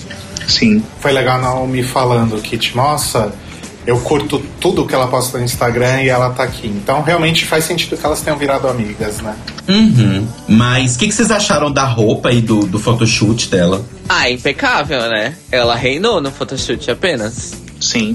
Eu acho que é a mesma coisa da Esri. Ela também estava bem colorida e ela se destacou por, pelo cenário ser meio dark. Eu gostei bastante. Ficou muito, muito, muito legal. Esteticamente. Ela trabalha muito com isso, né? Aparência estética. É, então, e tem, e tem uma coisa que eu acho incrível que ela sabe trabalhar sempre a favor dela, porque assim, ela é um, um, um- um cara descendente de coreanos que tem quase dois metros de altura. Ela é é muito alta, alta. sim? Ela é muito alta. A Quintinha é Nossa, eu não alta. sabia. Sim, ela é muito alta. A, a- inclusive a, a, a, a Trixie fala isso. Que ela é tipo, ela é um cara asiático de quase dois metros de altura. E aí quando fica, quando põe salto, fica, sei lá, mais alto que a RuPaul. Ai, meu Deus. Gente. Ela é, Cara, gente, ela é dúvida. muito alta. já. Tô chocado. Uma dúvida. A Kimchi, né? O, o, o boy por trás da Kimchi, ele é coreano? Ele nasceu na Coreia ou ele nasceu nos Estados Unidos? Não, você sabe? até onde eu sei, ele é, é, ele é segunda geração. Ah, tá. Ele Mas nasceu eu- nos Estados Unidos. Pessoa maravilhosa, né? Eu amei. Amei, amei, amei. Não. Ele é muito legal, ele é muito divertido. Muito fofo, a língua presa. E eu moro na aclimação, Ah. então tudo certo. Pra ele ficar comigo, os parentes dele todos aqui. Minha vizinha o coreana. pesa 15, 36. Donuts come for me. É, então, mas a diferença dele pra Robin, né? Que a Robin foi super arrogante, ele foi super humilde, ela Sim. foi super humilde, então. Assim, Não, a Kim, eu preciso dizer que ela tinha tudo pra ser estrela. Tudo pra ser é, o como a Robbie é. Porque ela já é muito cotada entre os fãs, ela já era muito esperada, ela sabe disso, é, era apostada, porque ela é uma das, as- uma das apostas que ela entrasse no ano passado, ela finalmente entrou, e sim, ela é muito humilde, sabe? No Untucked, ela indo falar com a Neisha, a Neisha tava lá com os fones já se preparando pra dublar, foi a única que se foi lá falar com ela, ah, eu acho que você não tem que se preocupar, só que ela, sabe, muito fofo, porque no Drag Race dou muito valor a isso, pra quem é, é uma competição, é cada um por si, mas você não pode perder a humildade, sabe? E eu acho que a Kinti, por ela ser famosa e as, as pessoas es- estarem com expectativas em cima dela, ela poderia ser estrela. E ela não é estrela, ela é humilde. Então eu acho sensacional. Eu tô torcendo muito, vejo um top 3. E aí, em seguida temos Bob the Drag Queen. Big Old Bottom, the Drag Queen. Que já deixou claro na roupa de entrada que ela tem tudo que a RuPaul procura, menos o carisma, né? eu achei sensacional. Porém, eu achei isso. super mentira. Não, eu achei incrível. Mas eu achei, tipo assim, ela teve essa coisa e tal, eu tenho tudo menos carisma. Mas, gente, que pessoa simpática. Sim, Eu acho que ela tem carisma pra caralho. Mais que a Bianca. eu acho. Não, e assim, eu desculpa, mas eu achei uma fofura incrível. A hora que ela entra e a Torge reconhece, e elas, tipo, fazem um fervo porque elas estão lá, sabe? Uhum. E ela é muito sensata também. Eu tô meio passada com essas queens mais velhas que são sensatas. Porque assim, como a gente disse, né? A idade média das participantes subiu nessa temporada. Então tem queens que não necessariamente são mais experientes como drag, mas são mais velhas na vida, né? Mais experientes na vida. E, e eu tô meio passado, porque, tipo assim. é, quer dizer, o- no primeiro episódio ninguém disse uma grande merda ainda. Nem no Só- Untucked falaram merda. Só falando que não sabe costurar e que é o primeiro vestido que fez, né? Ah, então, mas aí, já, Ah. não, aí já não é merda, né? Ah, Aí é, já é burrice. É só Exato. burrice mesmo. É só, É só burrice. burrice. Não é, não é Diagão perguntando what's a Tony.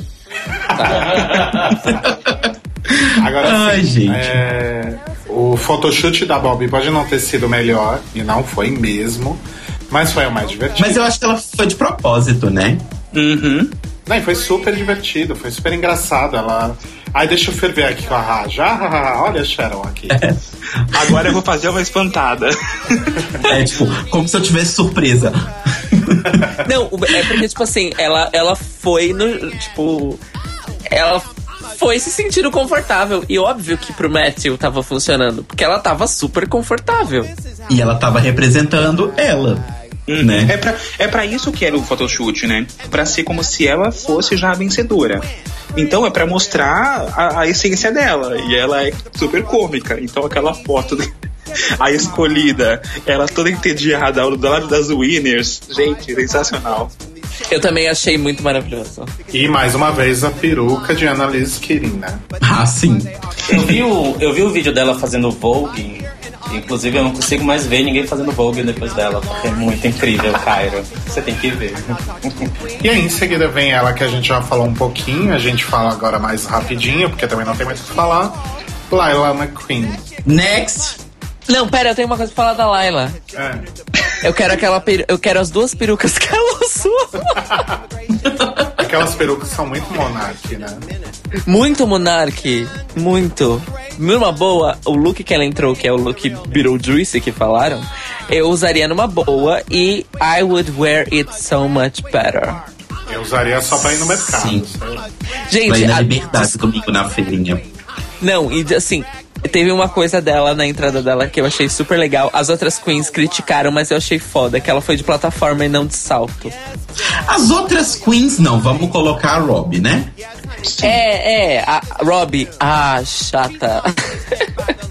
Continuando então, temos agora um momento delicado, digamos assim, que vai render bastante discussão, porque é um tema bastante interessante.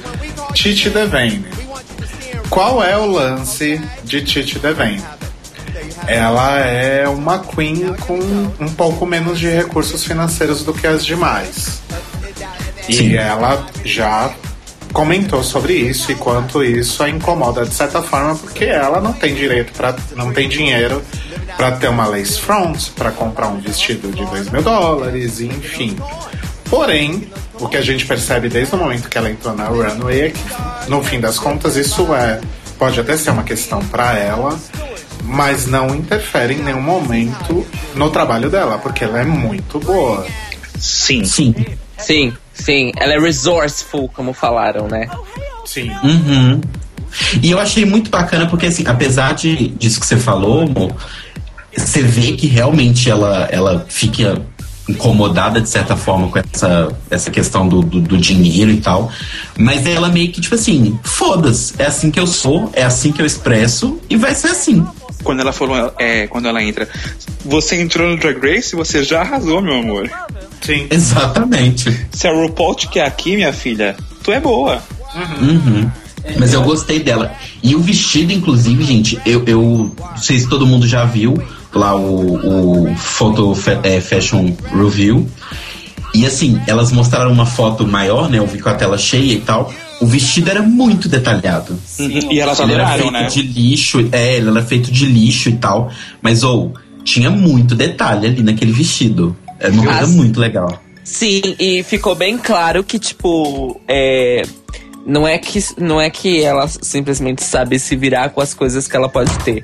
Ela sabe muito bem fazer as coisas que ela faz. Uhum. De Ela trabalho manual, Que você não assim. precisa gastar horrores de dinheiro pra fazer uma coisa bem feita. E isso é uma coisa que você aprende com o tempo. É, pois é, eu, e aí, e, e, assim, eu me identifiquei muito com esse lance dela de não ter recursos. Porque toda maquiagem que eu tenho ganhei. É, a maquiagem que eu tenho ganhei da minha mãe. I've been there, done that. Roupa é coisa de brechó ou, ou coisas também usadas, de amigas e outras drags. E eu preciso aprender a costurar. E, gente, ela foi a única que fez dois desafios, né? Ela entrou fazendo o Dragon a Dime e depois fez o Glitter Ball. pode crer, pode crer. O Cairo acabou com a minha piada, porque eu ia falar que eu conheço uma drag parecida aqui em São Paulo, Monark. Not today, Satan. Eu acho que isso pode ser uma coisa que leve ela bem longe. Porque pode ser é uma Sim. diferença dela para as outras drags e eu adorei. Eu lembrei dos meus patchworks, já lembrei dos meus scrapbooks. Tinha gente falando que ela é a Kennedy Davenport dela, dessa temporada. Que no Meet the Queens as pessoas não davam nada, estavam criticando e que vai longe. É, mas é porque eu acho que eu fui uma das pessoas que critiquei ela no Meet the Queens. Eu também. Mas porque eu achei ela sem graça. Eu não achei que, tipo assim, não parecia que ela tava animada, sabe? Ela não passou essa animação que ela tem. Você vê no episódio que ela tem essa animação. Exato. Mas não pareceu. E, eu também fiquei incomodado com a MD Epitome of Drag porque eu me visto de mulher, sabe? Ah, claro. Eu fiquei Tem incomodada, coisa. incomodadíssimo com isso. Então, assim, eu já estou levemente convencido de que isso foi um, um equívoco da parte dela, mas que ela merece atenção e respeito e amor enquanto drag, sabe? Porque, assim, se a bicha consegue se virar nos 30 de um jeito tão bom, tem desafios que ela vai ganhar muito fácil. Uhum. E por fim, ela, que eu comecei odiando, e eu diria que é a, é a minha Sacha Bell dessa temporada, Derek Barry. Maravilhosa. Ela não é a Sasha Bell, porque ela é talentosa. Ai, gente, tô feliz que vocês gostam da Derek, porque eu tava me sentindo sozinho nesse mundo de fãs, viu? Eu no, no começo. Que bom. Eu queria que ela morresse, mas. mas vendo o episódio, nossa, eu me apaixonei muito, sério. Desde o começo eu já tinha até comentado no Meet the Queens. Eu achei que ela fosse realmente é, surpreender, sabe? Porque eu acho que ela chegou meio, tipo, todo mundo duvidando dela, todo mundo achando que ela não ia fazer porcaria nenhuma. E eu acho que ela vai ser bem legal na temporada, sabe? Não acho que vai ganhar, mas eu acho que ela vai muito bem. Então, eu, eu, como disse no nosso Meet the Queens, eu falei que eu queria, fiquei curioso para ver ela me surpreender. Ela não me surpreendeu tanto nesse episódio, porque, né, também não, de- não teve tanto espaço, assim, para ela me surpreender, assim, na montação, né, enquanto drag. Agora, em bastidores e tal, e principalmente no Untucked, eu fiquei muito feliz de saber que ela é uma pessoa muito lúcida. Sim. Apesar de às vezes parecer que não. Porque assim, a, como ela vê, como ela vê a comparação dela com a, a Shed Michaels é exatamente aquilo, tipo. É, é o que ela falou, a Shed não entrou como Cher. A Shed entrou em Drag Race como Shed Michaels, ela foi Cher no Snatch Game e fim da história. Aí ela falou: Eu não, eu cheguei aqui como Britney e aí eu quero fazer o caminho inverso. Eu quero ir revelando a Derek sem a Britney ao longo do programa. E eu achei que isso é genial da parte dela. Sim. E ela conseguiu uma coisa. Ela conseguiu uma coisa que nenhuma participante conseguiu até agora. Ela expôs que tanto a RuPaul quanto a Michelle, principalmente, eu- eu- assim, eles quatro no geral, os quatro fixos no no geral, mas principalmente RuPaul e Michelle, que RuPaul e Michelle querem ao mesmo tempo ver mais da Britney dela porque ela é muito boa nisso e ao mesmo tempo querem ver além da Britney. Então, assim, eu pela primeira vez vi eles confusos quanto a isso. Eu acho que foi uma contradição mesmo, porque eu- isso nunca aconteceu deles discordarem. Eu acho que a Michelle estava sendo radical, assim como ela foi com a Max, de falar, não, chega. E a RuPaul falou, não, pô, é, é a impersonator de Britney Spears mais famosa, tá no meu programa. Deve ter sido um desafio trazê-la de Las Vegas, porque ela tem residência. Então, tipo, mostre, mostre o que você é boa. Você é boa nisso, faça isso, mas não faça só isso. E eu espero muito. É, sem Britney no Snatch Game, então, né, gente? Só se for Britney 2007. Sim, Britney careca com careca, guarda-chuva. guarda-chuva na mão e, e moletom. É, a, a Michelle forçou Então. a barra também, porque era o primeiro dia, né? Pô, ela vai trazer o melhor dela, então trouxe o Britney. Claro. E o photoshoot dela ficou incrível. Eu acho que foi o melhor. Foi o melhor. Eu acho que ela foi a única que ofuscou as winners. Foi, de fato. É, é o que falaram, né? É, a Derek deixou as outras como se fossem as backup dancers. Ela deu muita sorte também, porque a composição da foto dela ficou muito interessante, porque tanto a Raja quanto a Sharon e o sofá eram pretos. Né? Estavam com a roupa toda preta e ela tava de branco. Então o contraste dela ali no meio fez ela pular pra fora da foto. É, e, e a pose que ela fez e o lance de ter pegado a cadeira favoreceu esteticamente é, no sentido geométrico, porque ela virou. Ela se, ela se colocou como ponto de convergência da foto. Uhum. Agora, gente, um último comentário sobre photoshoot antes da gente falar do Main Challenge. Bibi Zahara Benet usa o mesmo vestido há oito anos, né? Ela mandou fazer um de cada cor. Eu queria só dizer que a minha preferida, Raja, estava sensacional. E eu ouvi já pessoas fazendo problematização sobre a máscara que ela estava usando. E não, gente, não é aquela máscara do desfile de moda lá. De qual foi aquela grife que fez aquele aquele, aquela coleção péssima que tinha umas imagens de pessoas negras nas estampas, etc. Não lembro quem era, mas vocês sabem de quem que eu tô falando. Mas assim, não era aquela máscara. Ela até explicou, ela fez um post, eu acho que no Twitter, explicando que não, gente, não é a mesma máscara. A máscara é isso aqui, ó, é uma peça de joalheria. Não é baseado naquilo.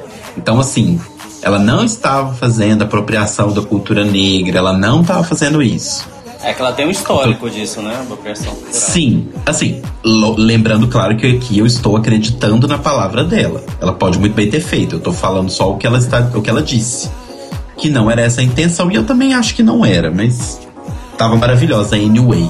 Um último comentário sobre o photoshoot. Vocês podem falar o que vocês quiserem dela. Mas Tyra Sanchez é maravilhosa, hein? Sim, Tá, nossa, tá, tá. Rodrigo, obrigado, sério, obrigado. Ela tá Tava linda demais, gente. Tá cada ano mais linda. Mas você vê como é que é a personalidade, né? A única que não abriu a boca e não falou uma palavra o episódio inteiro. É verdade também. É, porque ela não tem personalidade, né?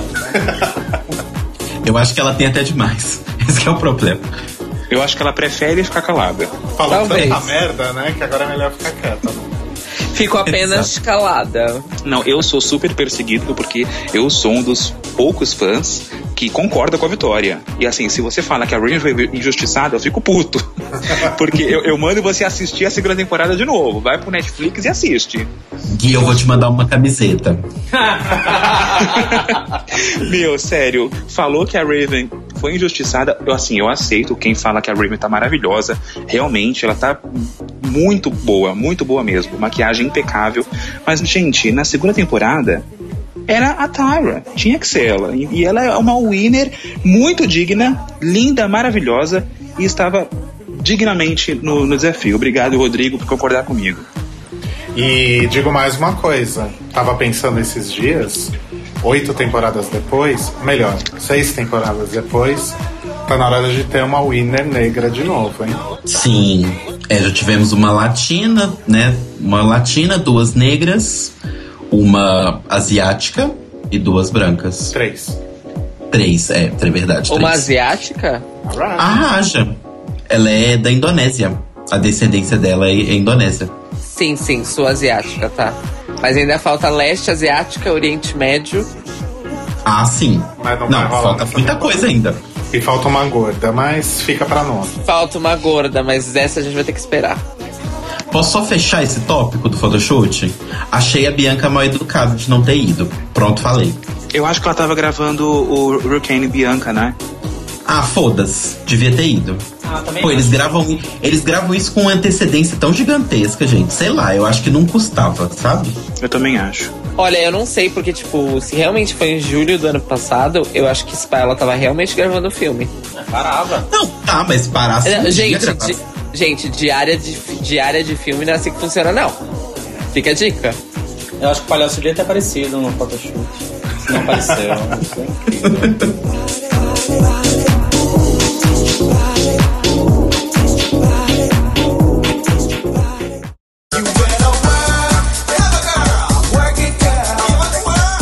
E aí, então, o Maxi Challenge, que também seguiu essa linha aí de homenagear todas as outras temporadas anteriores. E eu achei muito, muito, muito foda.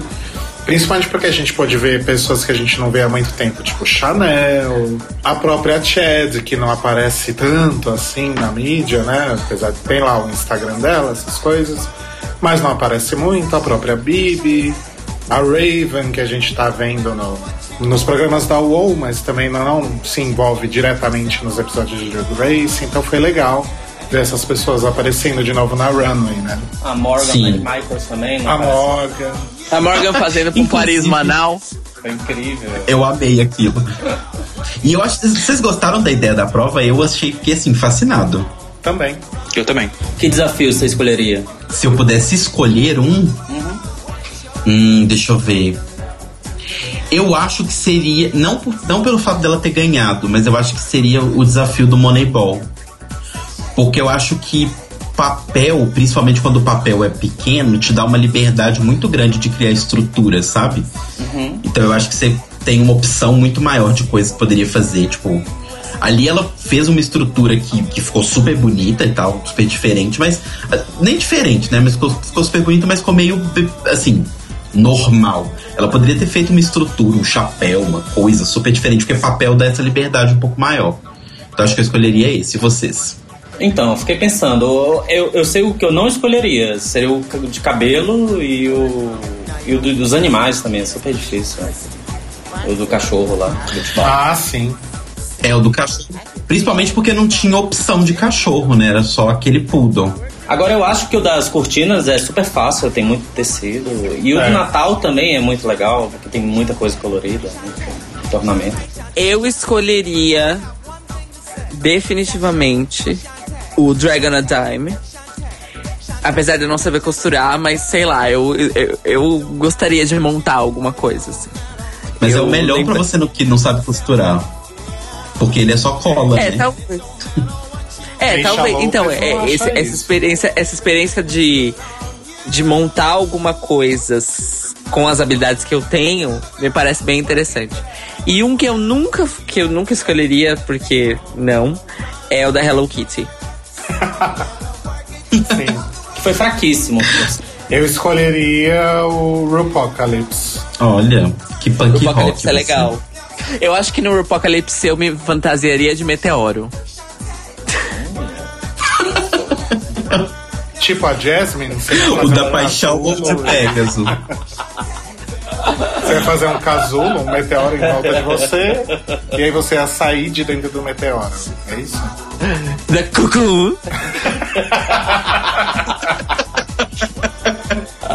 Bom, uma coisa é certa. Uma coisa é certa.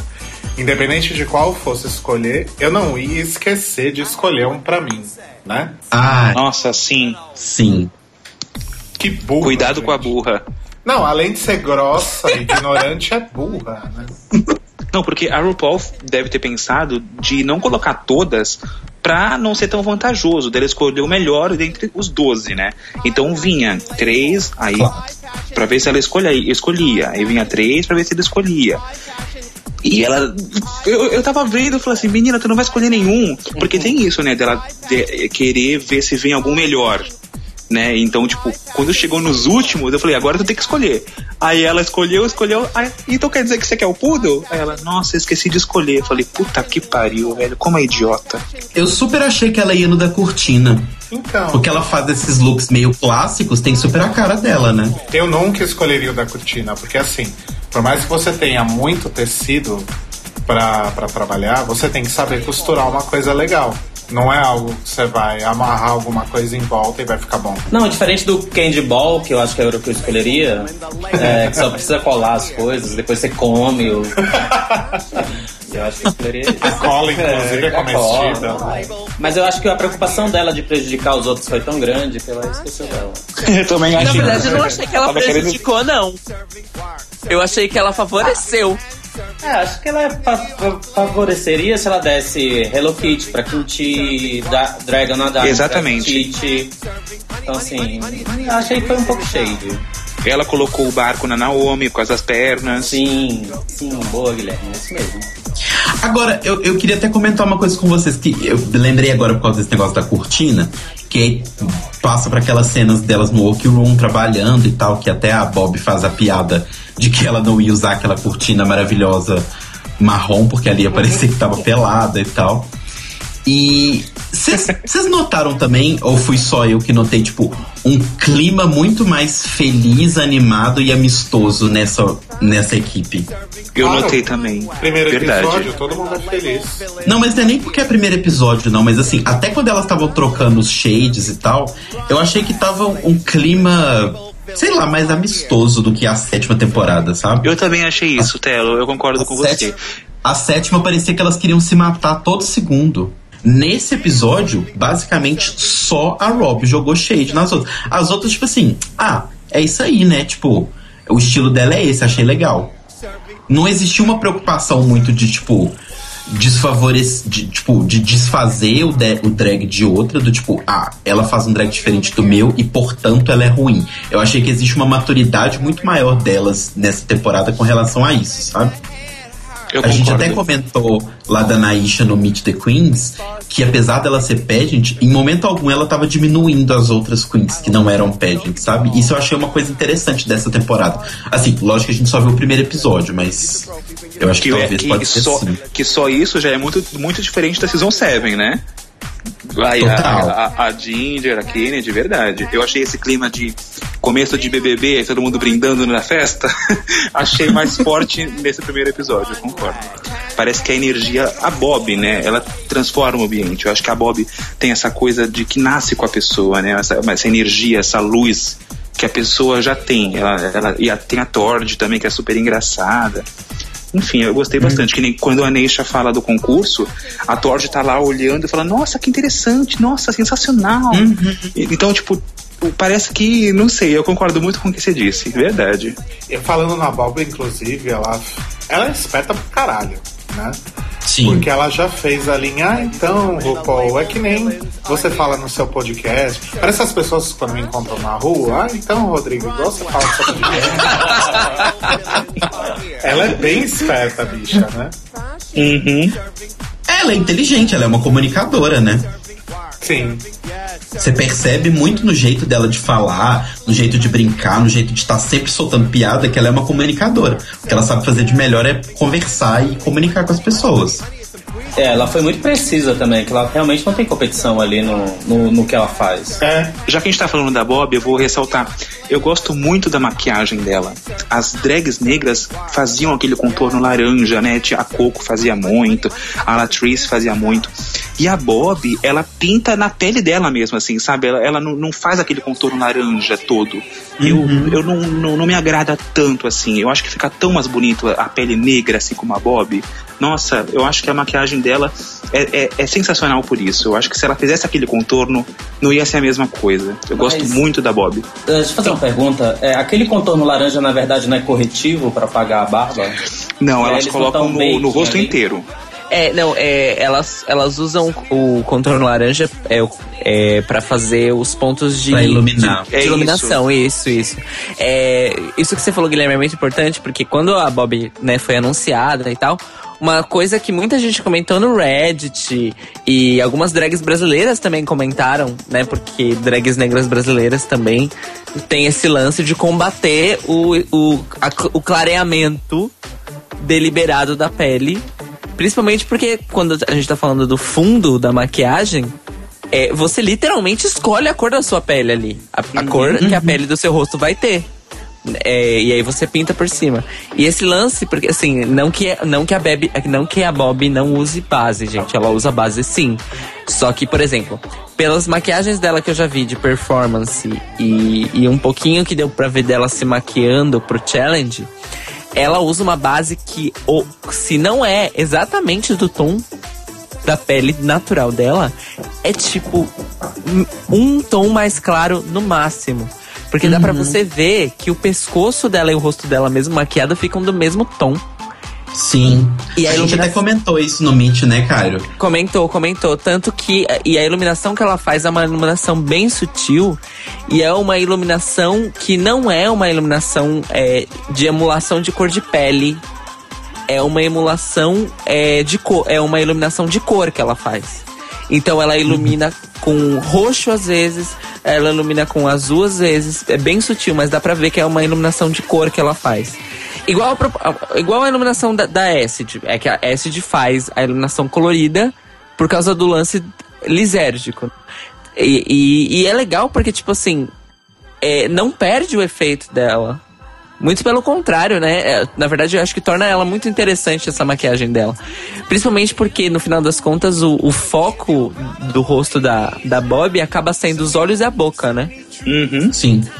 E aí, e nisso ela pode brincar várias coisas, né? E eu também respeito muito ela por isso, e é uma coisa que a gente sempre discute. E, e eu comentei no mês de Queens e comento de novo. A drag que tá fazendo isso agora no Brasil, não que seja a única, mas que tá com destaque é a Areta Sadik. A Areta Sadik também não clareia o tom de pele. Beijo pra Areta. Mua.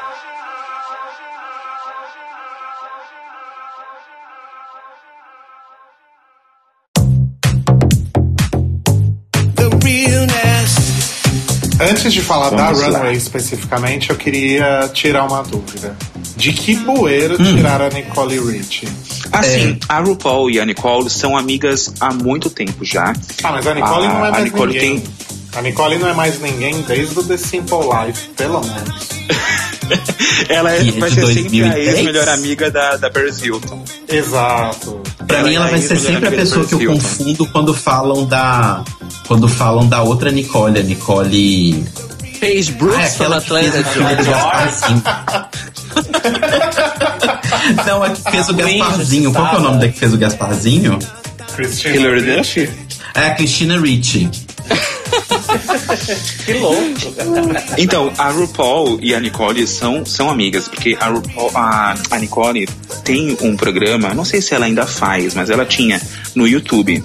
E tem, eu acho que foi em 2013 que a RuPaul eh, foi convidada desse programa da Nicole, que a RuPaul estava ajudando a Nicole a descobrir a sua drag interior. Então elas vão pro closet da Nicole e aí a RuPaul fica opinando nos vestidos. Então a Nicole entra, aí ela ve- veste uma roupa, aí a RuPaul fala isso, isso, isso, aí elas desfilam juntas. É bem legal. Se vocês quiserem colocar o link aqui embaixo, é, é, é interessante programar. É tipo um drag you particular com Nicole Richie. É, ô, é, ô, é Gui. mais ou menos isso. Foi. Assim, no tea, no shade, mas isso tem cara de ser propaganda, não tem cara de ser amizade, não. Bom, e aí antes das queens começarem a entrar na runway, uma coisa que me deixou muito feliz é que finalmente mudou a música, né? Agora eu Sim. Illness, a, a trilha da runway. Eu não aguento mais ouvir Cecil Walk na minha vida.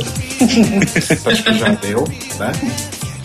E acho que super cabe, inclusive, com o, com o conceito da temporada nova. E a primeira que entrou foi a Betty, certo? Sim, Maravilhoso. Dinheiro, muito dinheiro, dólares, dólares. tava maravilhosa. Posso ser bem sincero, eu gostei muito do look, mas o que me chamou a atenção nem foi tanto a, a forma como ela construiu com o dinheiro e tal, o que mais me chamou a atenção foi aquela meia dourada maravilhosa. Ai, sim! É um, tipo uma, uma legging lamê, né? Sim. Sei lá, uma legging meio dourada. Ficou muito bom mesmo. Nossa, eu queria uma pra trabalhar. Ai, o povo do Cansei de Ser Sexy deve ter umas várias sobrando. Pede eles emprestar. Ai, elas devem estar precisando Gente. vender, né? Estão precisando de dinheiro. É verdade. Ah, do jeito que tá, daqui a pouco o Love Fox é jurada de Drag Race, né? Gente, a Love Fox virou pintora na Amazônia, vocês não estão ligados. E eu não tô brincando, eu tô falando sério. Seria Love Fox a nova Meist? Fica aí a dúvida. Beijo, raposinha do amor! Mas e aí, o que vocês acharam? Ah, pra mim foi o melhor de todos, eu já falei. Pra mim também foi o melhor de todos. Melhor que a da Kimchi? Sim. Sim, eu acho que tava pau a pau. É, eu não acho que a Quinti é, não merecia ganhar.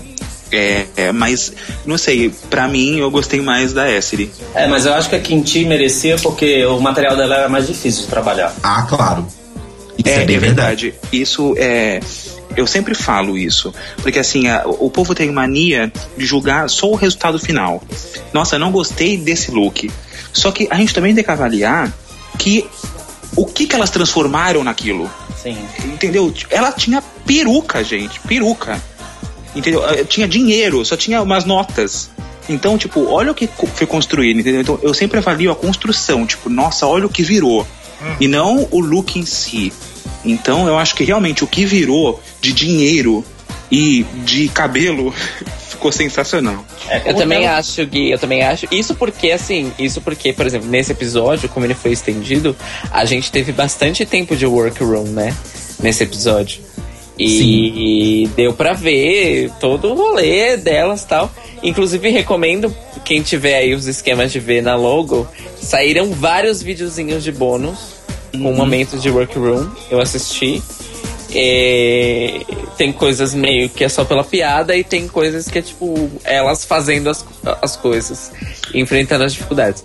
Mas assim, eu achei que o da Acid realmente. Eu achei que a Acid fosse ganhar num primeiro momento. Principalmente porque eles não só elogiaram photoshoot e look da runway, como eles a, elogiaram a apresentação da runway. Que, a- que o desfile dela foi muito bom, que ela fazendo o, o Make It Rain foi muito foda. E que a atitude dela na passarela foi incrível, assim, foi bem é, cativante, vamos dizer assim. Então eu achei que por isso ela ia ganhar. Mas eu também acho que a- o lance da Quinti foi o, o, o nível de dificuldade que acabou puxando a, a Quinti pra ganhar o desafio. A dificuldade foi real. A dificuldade foi real. Depois a gente teve a Bob. Não, só gostei daquele negócio que ela deu, aquela rodada na saia. Acho que deu um efeito tão bonito. Sim, de fato. Valorizou o vestido, com Sim. certeza. Eu acho que a Bob é a prova de que um- uma boa runway, e quando eu falo runway é tipo o caminhar, sabe? O desfile. Porque não era uma grande coisa o look. Mas o carisma dela é desfilando, meu, é muito tipo vendendo a roupa. É, Ela chama atenção pra ela. É- A maneira como ela entrou, alegre, mostrando aquela bolsa que ela fez. Bom, aí a gente teve a Dex, que fez o, o Hello Kitty. E assim, eu acho que até o da Katia e da Kennedy Davenport estavam melhor que o da Dex, vamos combinar. Tava. E eu tenho um outro comentário pra falar sobre esse look dela. Que bom estranha aquela. Tipo Alaska e Nebraska. Sim, sim. Só que o da Nebraska tava, tipo, a forma tava estranha. O dela não tava a forma, tava a posição. É como se a bunda dela estivesse muito mais baixo do que ela deveria estar, sabe? Eu acho que pro estilo dela de ser Queen of All Nerds, eu acho que cabia sim um look melhor pra Hello Kitty, vai. Sim. Não, cabia fácil. Sabe? Não, não tá muito distante. E a bicha é cosplayer, eu esperava bem mais dela nesse look. Foi um look bom, mas foi bom só. Eu acho que a Robbie podia ter sido um pouco mais burra e ter dado o Hello Kitty pra Kim. Nossa, aí sim a gente ia ver um look fodástico. Porque ela falou no Wish the Queens, mas ela já tinha dito também que, nossa, se ela tivesse na Season 7, ela ia arrasar. Porque vocês imaginam o que ela ia fazer com aquelas Hello Kitty? O que ela ia pintar no rosto dela? Nossa. Achei sens- sensacional. E o look de- da, da Elimination, vocês acharam tão ruim assim? Sim. Sim. Gente, aqui, o que que foi aquela merda daquele cors... Aqueles pa... Gente, eu não sei nem explicar o que era aquilo. Era um tubo Sério, de não- papelão pintado de dourado. Ela, sa- ah, já sei o que que era. Sabe quando acaba... Sabe o papel toalha? Quando acaba tem aquele meiozinho? Ela pegou um daquele e enrolou em volta dela. A única coisa bonita do look dela era o arranjo da- de cabeça que ela fez, que ficou muito fofo. Ah, gente, eu não sei, eu não achei tão ruim assim. Eu achei que tava muito Desperate Housewives. Eu amo. Não, mas estava mal executado. As costas, então, nossa, quando a Michelle falou se vira, eu falei, não, volta, vira pra frente de novo. E aquilo Foi foi, o todo- momento Sacha Bell. Aí só, eu juro que eu esperei que ela fosse falar, eu não entendi o desafio. Olha, não, não quero mais ninguém falando mal da Sacha Bell, porque ela não é nem dessa temporada, tá? A gente não tá Mas, falando ó, mal, a gente tá contando os fatos. Mas veja bem, Sacha Bell causou impacto. 2016, oitava temporada, a gente ainda tá falando dela. Claro, porque ela é maravilhosa. Não, não é por isso que a gente tá falando dela. Tá. Mas assim, gente, falando da Neisha, eu fiquei com pena, a gente já vai falar da saída dela. fiquei com muita pena. Mas, meu, Season 8, e você lá no main stage, e você fala que você não costura, e que foi o primeiro vestido. Gente, ela falou que ela se inscreveu quatro vezes. Quando você pensa em entrar no Drag Race, você já começa a ver se. Sabe, você. Duas coisas. Primeira, você começa a costurar. Segunda, você decide um personagem pro Snatch Game. Pronto. Você não, não pode entrar sem isso. Eu sou do time de que, meu, a oitava temporada você tem que pelo menos fazer um vestido. E ela, eu acho que ela se queimou demais ali, demais. A, a cara que a Michelle e a RuPaul. Não, o melhor é, é a Nicole falando pra ela calar a boca, né? Com o dedinho. Eu acho que ela se queimou muito falando aquilo. Foi tipo, miga, para. Sim. É, tanto que a, a RuPaul e a Michelle falaram, né, nos comentários, quando elas estão lá, lá atrás, que tipo, não, gata, o seu primeiro, vo- seu, pri- seu primeiro vestido você não faz aqui, você faz quando você se inscreve. Uhum. Não, é, você faz quando você descobre que você foi selecionada pra participar.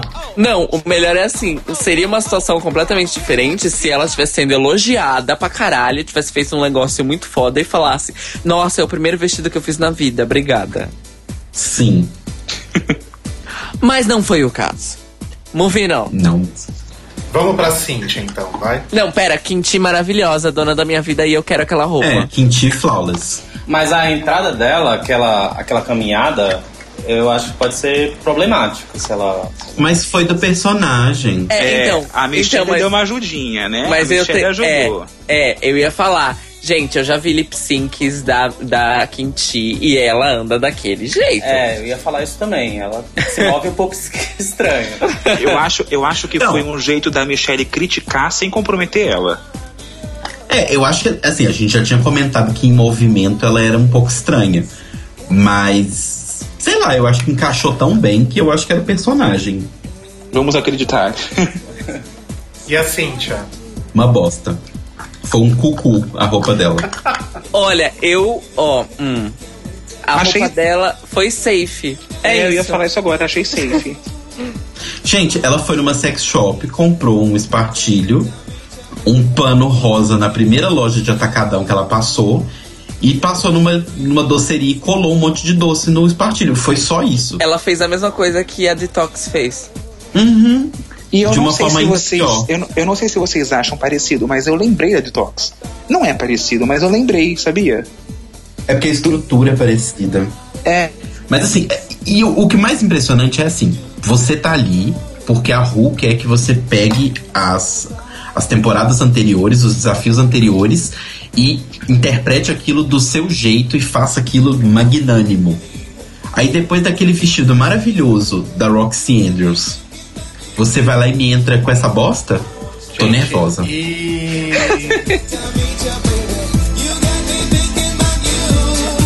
Falando agora da Naomi, eh, vocês acham que realmente o problema da Naomi foi só o barco? Ou vocês concordam com a Derek que aquele vestido dourado não era nada demais? A Naomi, ela, quando ela entrou, ela, ela já disse que ela representa as modelos dos anos 90. Ela também disse que ela estava representando o desfile da Versace. Então, tipo, aquele, aquela estética dela é como as modelos que o Gianni e a Donatella escolhiam. A Gaga mesmo, quando ela fez a campanha para Versace, ela escolheu aquele mesmo modelo de peruca, escorrida e tal. Então ela estava representando aquilo. Os desfiles da Versace são daquele jeito, são com, com peças daquele jeito. E foi ela que fez o vestido. Sabe, não é um, um grande look, mas eu acho que para a proposta dela de modelo high fashion, já tinha um big de um barco todo enfeitado em volta. Não sei, eu não, eu não foi uma coisa que eu olhei e falei, hum, meh. Eu, eu entendi, assim, a proposta dela. Claro que se ela continuar basic desse jeito, ela vai cair fora. Mas eu, É. eu, eu achei ok, assim, pe- pe- pela desculpa de ser um vestido, um, um- uma runway de modelo dos anos 90. Ô, ô Rô, eu tenho uma coisa meio morde a sopra sobre esse look da Naomi. Que primeiro, assim, o, o, o assopra. Ela, ela não tinha necessariamente que apresentar um vestido, né, um- a roupa que estava no corpo dela. Não tinha que ser necessariamente uma roupa incrível, maravilhosa e tal, feita para o desafio. Porque se a gente for lembrar lá o desafio do barco na quarta temporada, as roupas que elas estavam usando por debaixo do barco eram roupas delas mesmas. Elas não fizeram as roupas. O que elas fizeram foi o barco combinar com a roupa. A Dida Ritz estava com o Romero Brito, gente. Sim. E, a, e o momento morde, que é do tipo que ela realmente fez merda, é que o barco não estava tão bonito. Ele tava um monte de coisa jogada em cima dele. Inclusive com o mesmo tecido do vestido, não colado. Uhum. Só que tava mal acabado, sabe? Tipo assim, já que você não tem que preparar uma roupa, porque você tá ali mostrando o barco, pelo menos o barco tem que estar assim, bafo. E o barco dela foi bem cagadinho, foi tipo da, da Digley. É, eu, eu lembro que na, na temporada que aconteceu isso, o barco tinha que representar a pessoa. E o barco dela não representa nada. Achei que foi muito. Eu acho que ela que foi safe. Foi muito safe. E esse negócio de é, modelo anos 90 é um pouco muleta. Mas, gente, vamos, vamos, vamos ser realistas. Primeiro, o look todo da Naomi pode até ser simples, mas de maneira nenhuma ele era simplório. De profundo. Não, eu tô falando muito sério, porque assim, Não, mas eu também, eu, eu, eu- eu concordo. ao mesmo tempo, ela pegou uma referência setentista, jogou pros anos 90 e levou. E, e- e eu admirei muito que ela foi de boy chest pra, pra esse vestido, porque eu acho que o boy chest nesse vestido que ela escolheu era, tipo, essencial. Não, Se ela Cairo. peito falso, ia destruir o look. Não, Cairo, a Naomi, eu, eu vou bater nela se ela colocou peito ao longo da competição. Porque o drag dela não é pra colocar peito. Não, então, mas é assim, eu não espero realmente que ela coloque peito. O que eu tô Eu também é não. o seguinte: é. Inclusive, a- até a Michelle nem criticou, quer dizer, que a gente viu na edição, a Michelle não criticou isso. Mas a observação que a Nicole Rich fez foi muito importante. Que a Nicole falou que o lance dela ter feito de boy chest, na verdade, valorizou o look dela. Porque aquele vestido, aquele vestido é tipo. É, é coisa que a. Como é que é o nome? Da. Padezeira? Donatella. Não, padezeira, amor. Amor, tem tantas. Não, a, a padezeira loira britânica. A Kate Moss. Isso. Aquele vestido é coisa que a Kate Moss desfilava nos anos 90. E todo mundo sabe que a Kate Moss tem boy chest. Porque ela, ela, ela era tipo o. Ela era a personificação da modelo cabide, né? Ela era a modelo cabide ideal. E aí ela pegou essa estética. E outra coisa, uma coisa é você ir com um vestidinho de lamê mega simples, que na verdade era um micro vestido, não era nem um vestido, de lamê dourado com aquele cabelo maravilhoso. E outra coisa é você fazer um biquíni de Natal. É, mas é, só que falando da Nicole Rich, você não sabe se ela falou isso por causa da moda ou porque a Nicole Rich é, tem problema com bulimia há muito tempo. Então, assim, o boy chest também que ela falou, aquilo, aquilo seria o chest, o chest, os peitos do sonho dela, não foi uma coisa assim que ela falou? Então, assim, pode ser por causa disso também. Ela tem uma, uma desordem alimentar famosa, notória. Então, assim, não sei até que Nossa, ponto... se foi por esse motivo, a a edição ter deixado isso foi de muito mais mau gosto, hein? Não, mas eu não sei até que ponto foi por causa de moda ou porque é uma aspiração que ela tem de se sentir sempre magra ou de se visualizar magra. É, é porque assim, eu, acabei- eu realmente acabei levando essa interpretação, porque eu, é, é- essa silhueta, essa imagem que a Naomi levou pra, pra passarela é uma coisa que é muito familiar pra, pro Cairo criança que assistia MTV nos anos 90. Entendeu? Não, e eu achei muito curioso porque no primeiro episódio é, da Season 7 teve todo aquele embate lá com a, a Michelle com a Violet, que ela criticou. E aí a Kathy Griffin disse que não, que é totalmente aceitável porque representa as modelos que podem ter ou não peitos. E aí, na Season 8, vem a Naomi para confirmar isso e mais uma vez é, ser aceita. E eu espero que ela seja aceita é, e não use peitos e que ninguém fale nada, porque esse é o drag dela e é maravilhoso. Vamos falar de Titi Devane?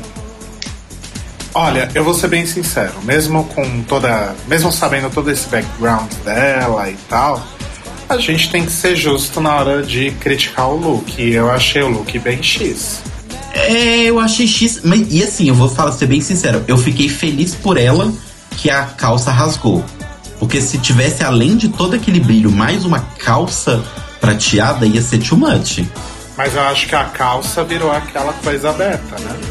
Que eu acho que funcionou muito melhor do que, do que uma, uma calça. Funcionou muito concordo. melhor do que se fosse uma calça. Porque assim, eu entendo, eu entendo o, o conceito da calça, mais uma vez, a referência era o anos 70, mas aí era uma referência anos 70, anos 70. Não anos 70, anos 90. É, e ela ia usar, ela tinha feito, né, tipo uma pantalona de lamé. Que era tipo uma coisa da disco mesmo, das cantoras disco. Mas eu também achei que a, a, frente solta, nossa, foi muito legal. Eu achei que funcionou muito bem. Deu um movimento, né? Na, Deu um desfile. movimento. Exato, exatamente. E. Mas foi um look safe. Foi um look safe. Bem safe. Foi um look bonito. É um look que eu curto, mas porque eu gosto muito dos anos 70 mesmo. Mas eu achei que foi safe mesmo. Sim. É, ela, ela não usou as pedras, né? Que teoricamente era o, o objetivo do negócio. É, eu não vi o material dela. Vocês viram o material? Porque não apareceu direito, né? O material. Não, não apareceu. E a Ford? Eu adorei. Eu achei bonito, mas eu achei muito simples. Valeu pela personalidade dela, da forma como ela desfilou, como ela vendeu o traje, como eles dizem, né?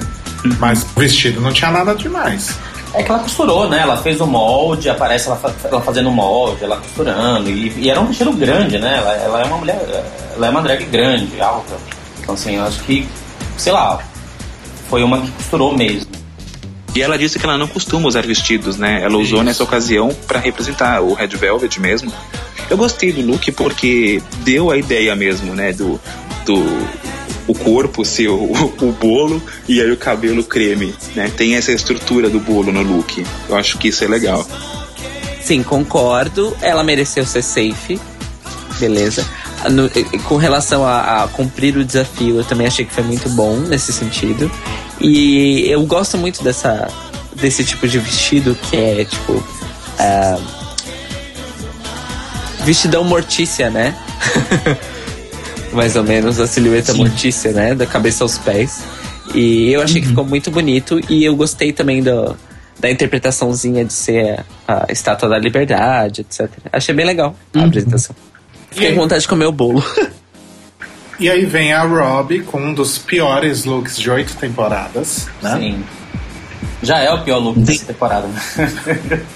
É, Cadê não o tem nem San- muito o que dizer, Cadê né, o gente? Santino pra falar que esse é o pior vestido que eu já vi na história de Drag Race? Beijo, Santino. E, e a Derek, como a gente já falou um pouquinho aqui sobre a questão do, de ser um, um look de Natal super, super safe. E ainda tem um pouco de resquícios de Britney, acho que tem principalmente maquiagem e cabelo, né? E silhueta. Eh, eu acho que ela se salvou a partir do momento que ela resolveu fazer comédia com o look. Que eu acho que era Concordo. totalmente inesperado pra todo mundo. Uhum. Ela foi muito esperta. Tipo, ah, o meu look vai ser safe, mas eu vou fazer uma gracinha pra eles darem uma risada e aí eu ganhar nisso. Sim. É, jogou na, na inteligência, né? E por fim, sobre a, a Leila McQueen, eu não queria nem falar do look, na verdade. Eu queria falar, e se as pessoas que estiverem ouvindo não conhecem essa pessoa, procurem uma pessoa chamada Alison Gotts. Sim, incrível. Eu acho que Leila McQueen é um Alison Gotts mais jovem. Alison Gotts faz trash ages. Muita calma que eu não tô falando de look, não tô falando de personalidade, tô falando de aparência. Ah, não, claro. Ah, é, sim, o formato do parece. rosto, o formato do rosto é muito parecido com a da Alison. Alison pós-louca. É. Alison pós-louca. Pode ser, pode ser. É só isso que eu tenho pra Saudades. falar dela, na verdade. É, não, então, eu, eu, eu não achei horrível a roupa, não. Mas eu concordei com uma coisa que a Raven e a Raja falaram. Da cintura pra cima é incrível. Da cintura pra baixo é tipo é o que ela trouxe de casa, né? É. E outra, não tem nada de apocalíptico naquele look. É, tipo. Assim, eu entendi, Né? o conce... eu entendi o conceito das chamas. Ela até fez aquela maquiagem no, no busto e no pescoço. Que Que eu achei ficou que deu muito um- boa. Que ficou muito boa, deu um efeito estético muito bom. Mas com relação a passar a história, a narrativa, falhou miseravelmente. Eu achei interessante uma coisa que ela falou, que foi sobre camuflagem. Ela falou que é uma das- das piores tecidos da humanidade. Aham. Eu acho. Isso é uma crítica ao exército, alguma coisa assim, porque eu não entendi. Eu achei. Eu, eu interpretei, eu interpretei, porque ela falou que, que tipo, a camuflagem é, uma, é um, como é que é, um dos recursos mais nojentos da, da sociedade. Sim, aí eu. Sim. Eu falei, mano, ela é pacifista punk. Achei incrível isso. E o RuPaul ficou olhando assim. Nossa. É, a RuPaul não entendeu muito. É. Só, só pacifistas entenderão aquelas.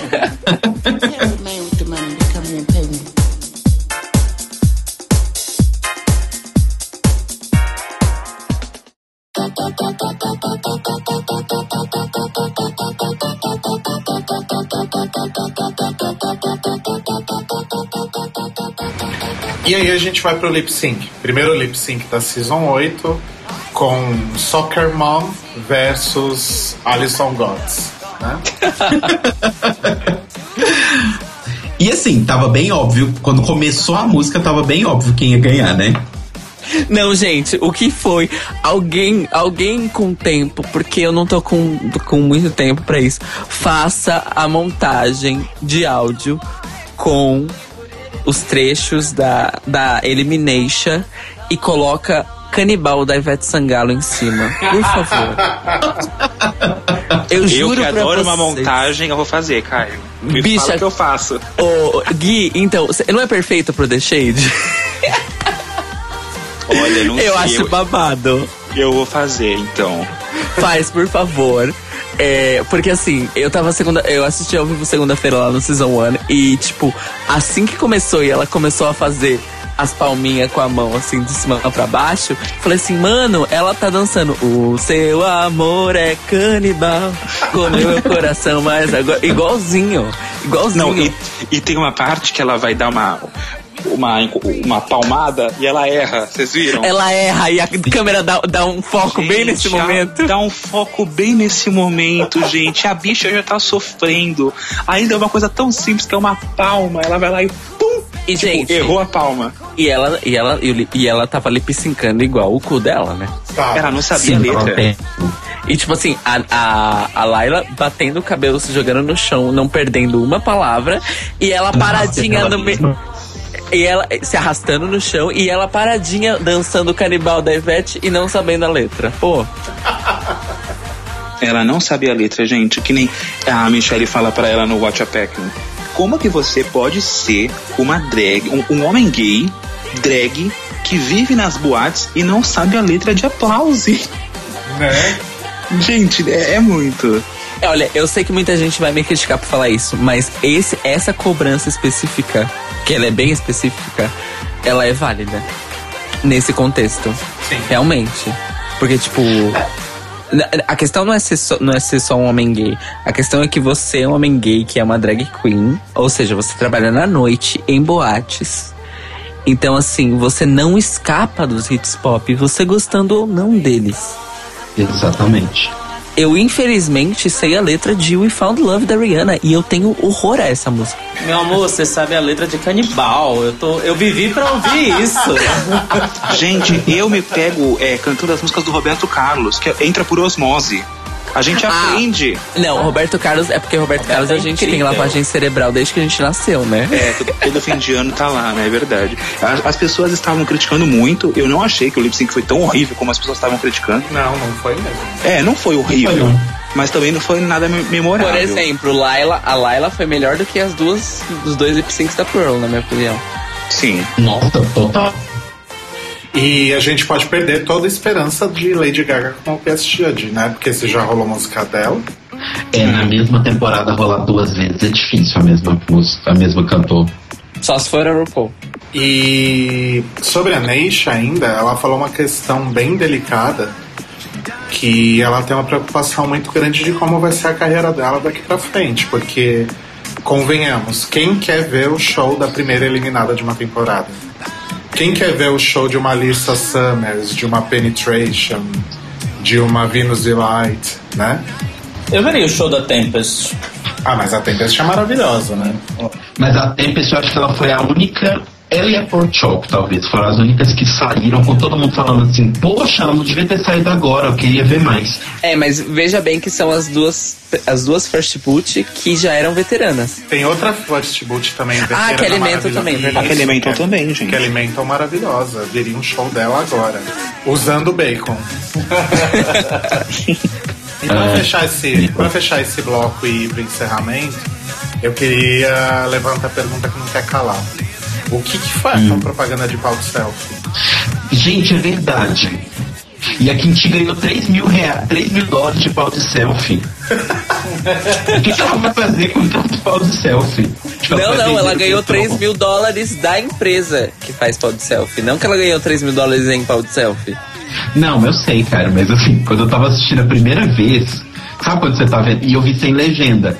Então, se eu tava entendendo as coisas muito meio errado, eu falei, gente, ela ganhou 3 mil dólares de pau de selfie? É tipo Silvio Santos, né? 3 mil dólares em pau de selfie que valem mais do que dinheiro. Não é pior do que a Pearl ganhando um site. É. Nossa, esse Não, tem um que foi muito pior. A Pearl ganhando a visita a Nova York. É Gente, verdade. a Pearl mora em Nova York. Ela ganhou uma viagem pra Nova York.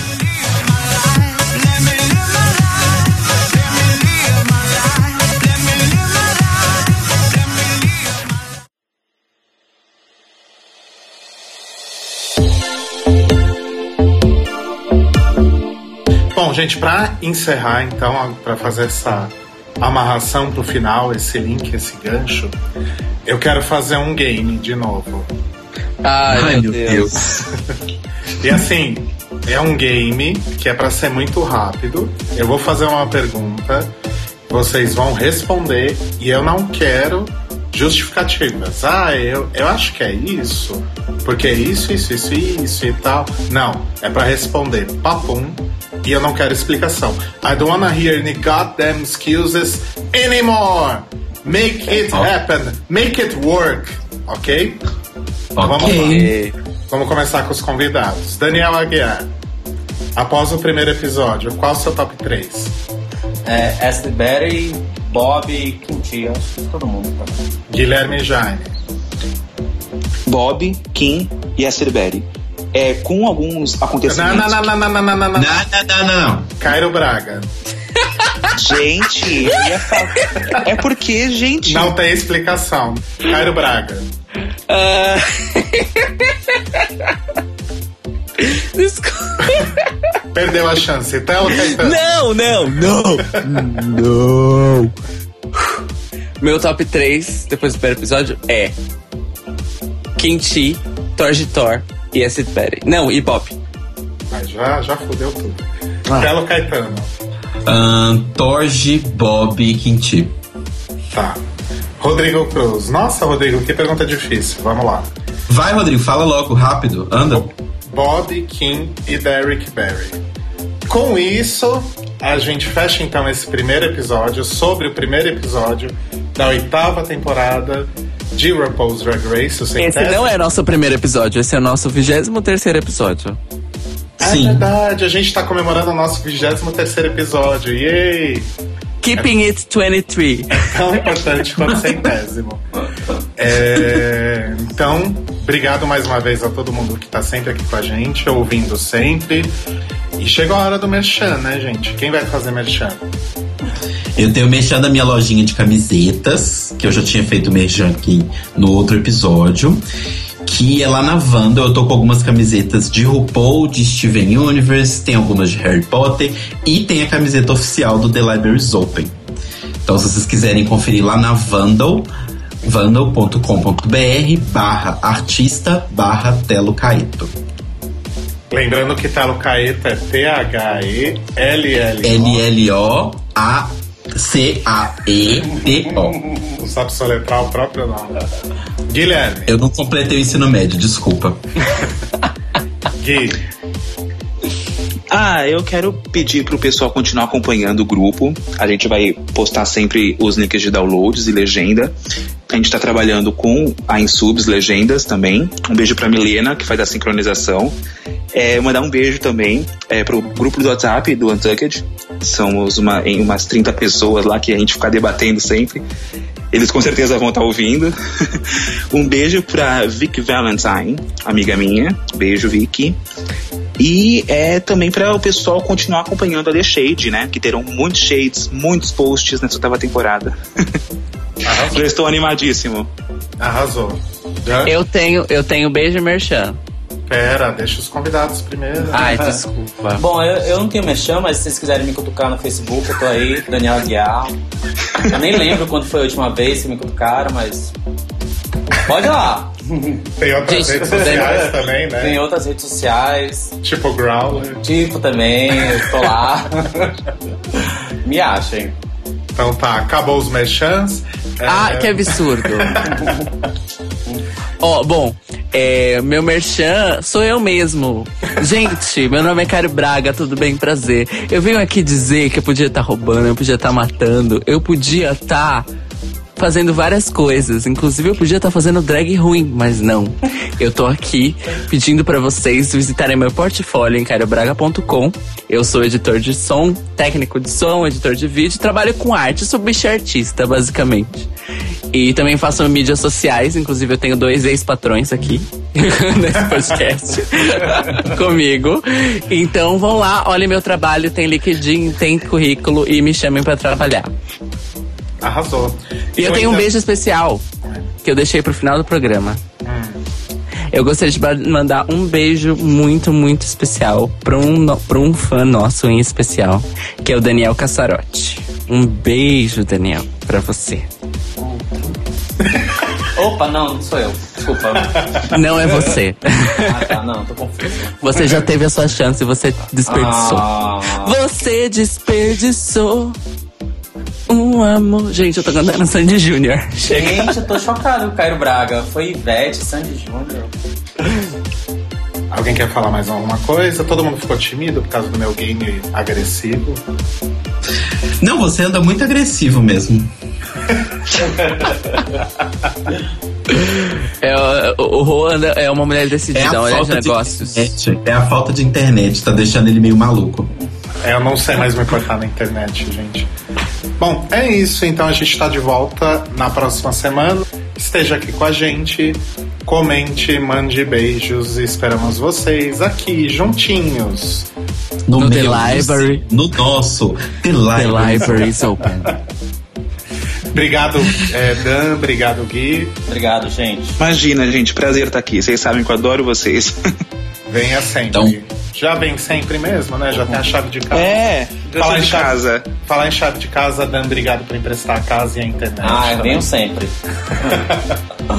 Beijo! Beijo. Beijos. Bye.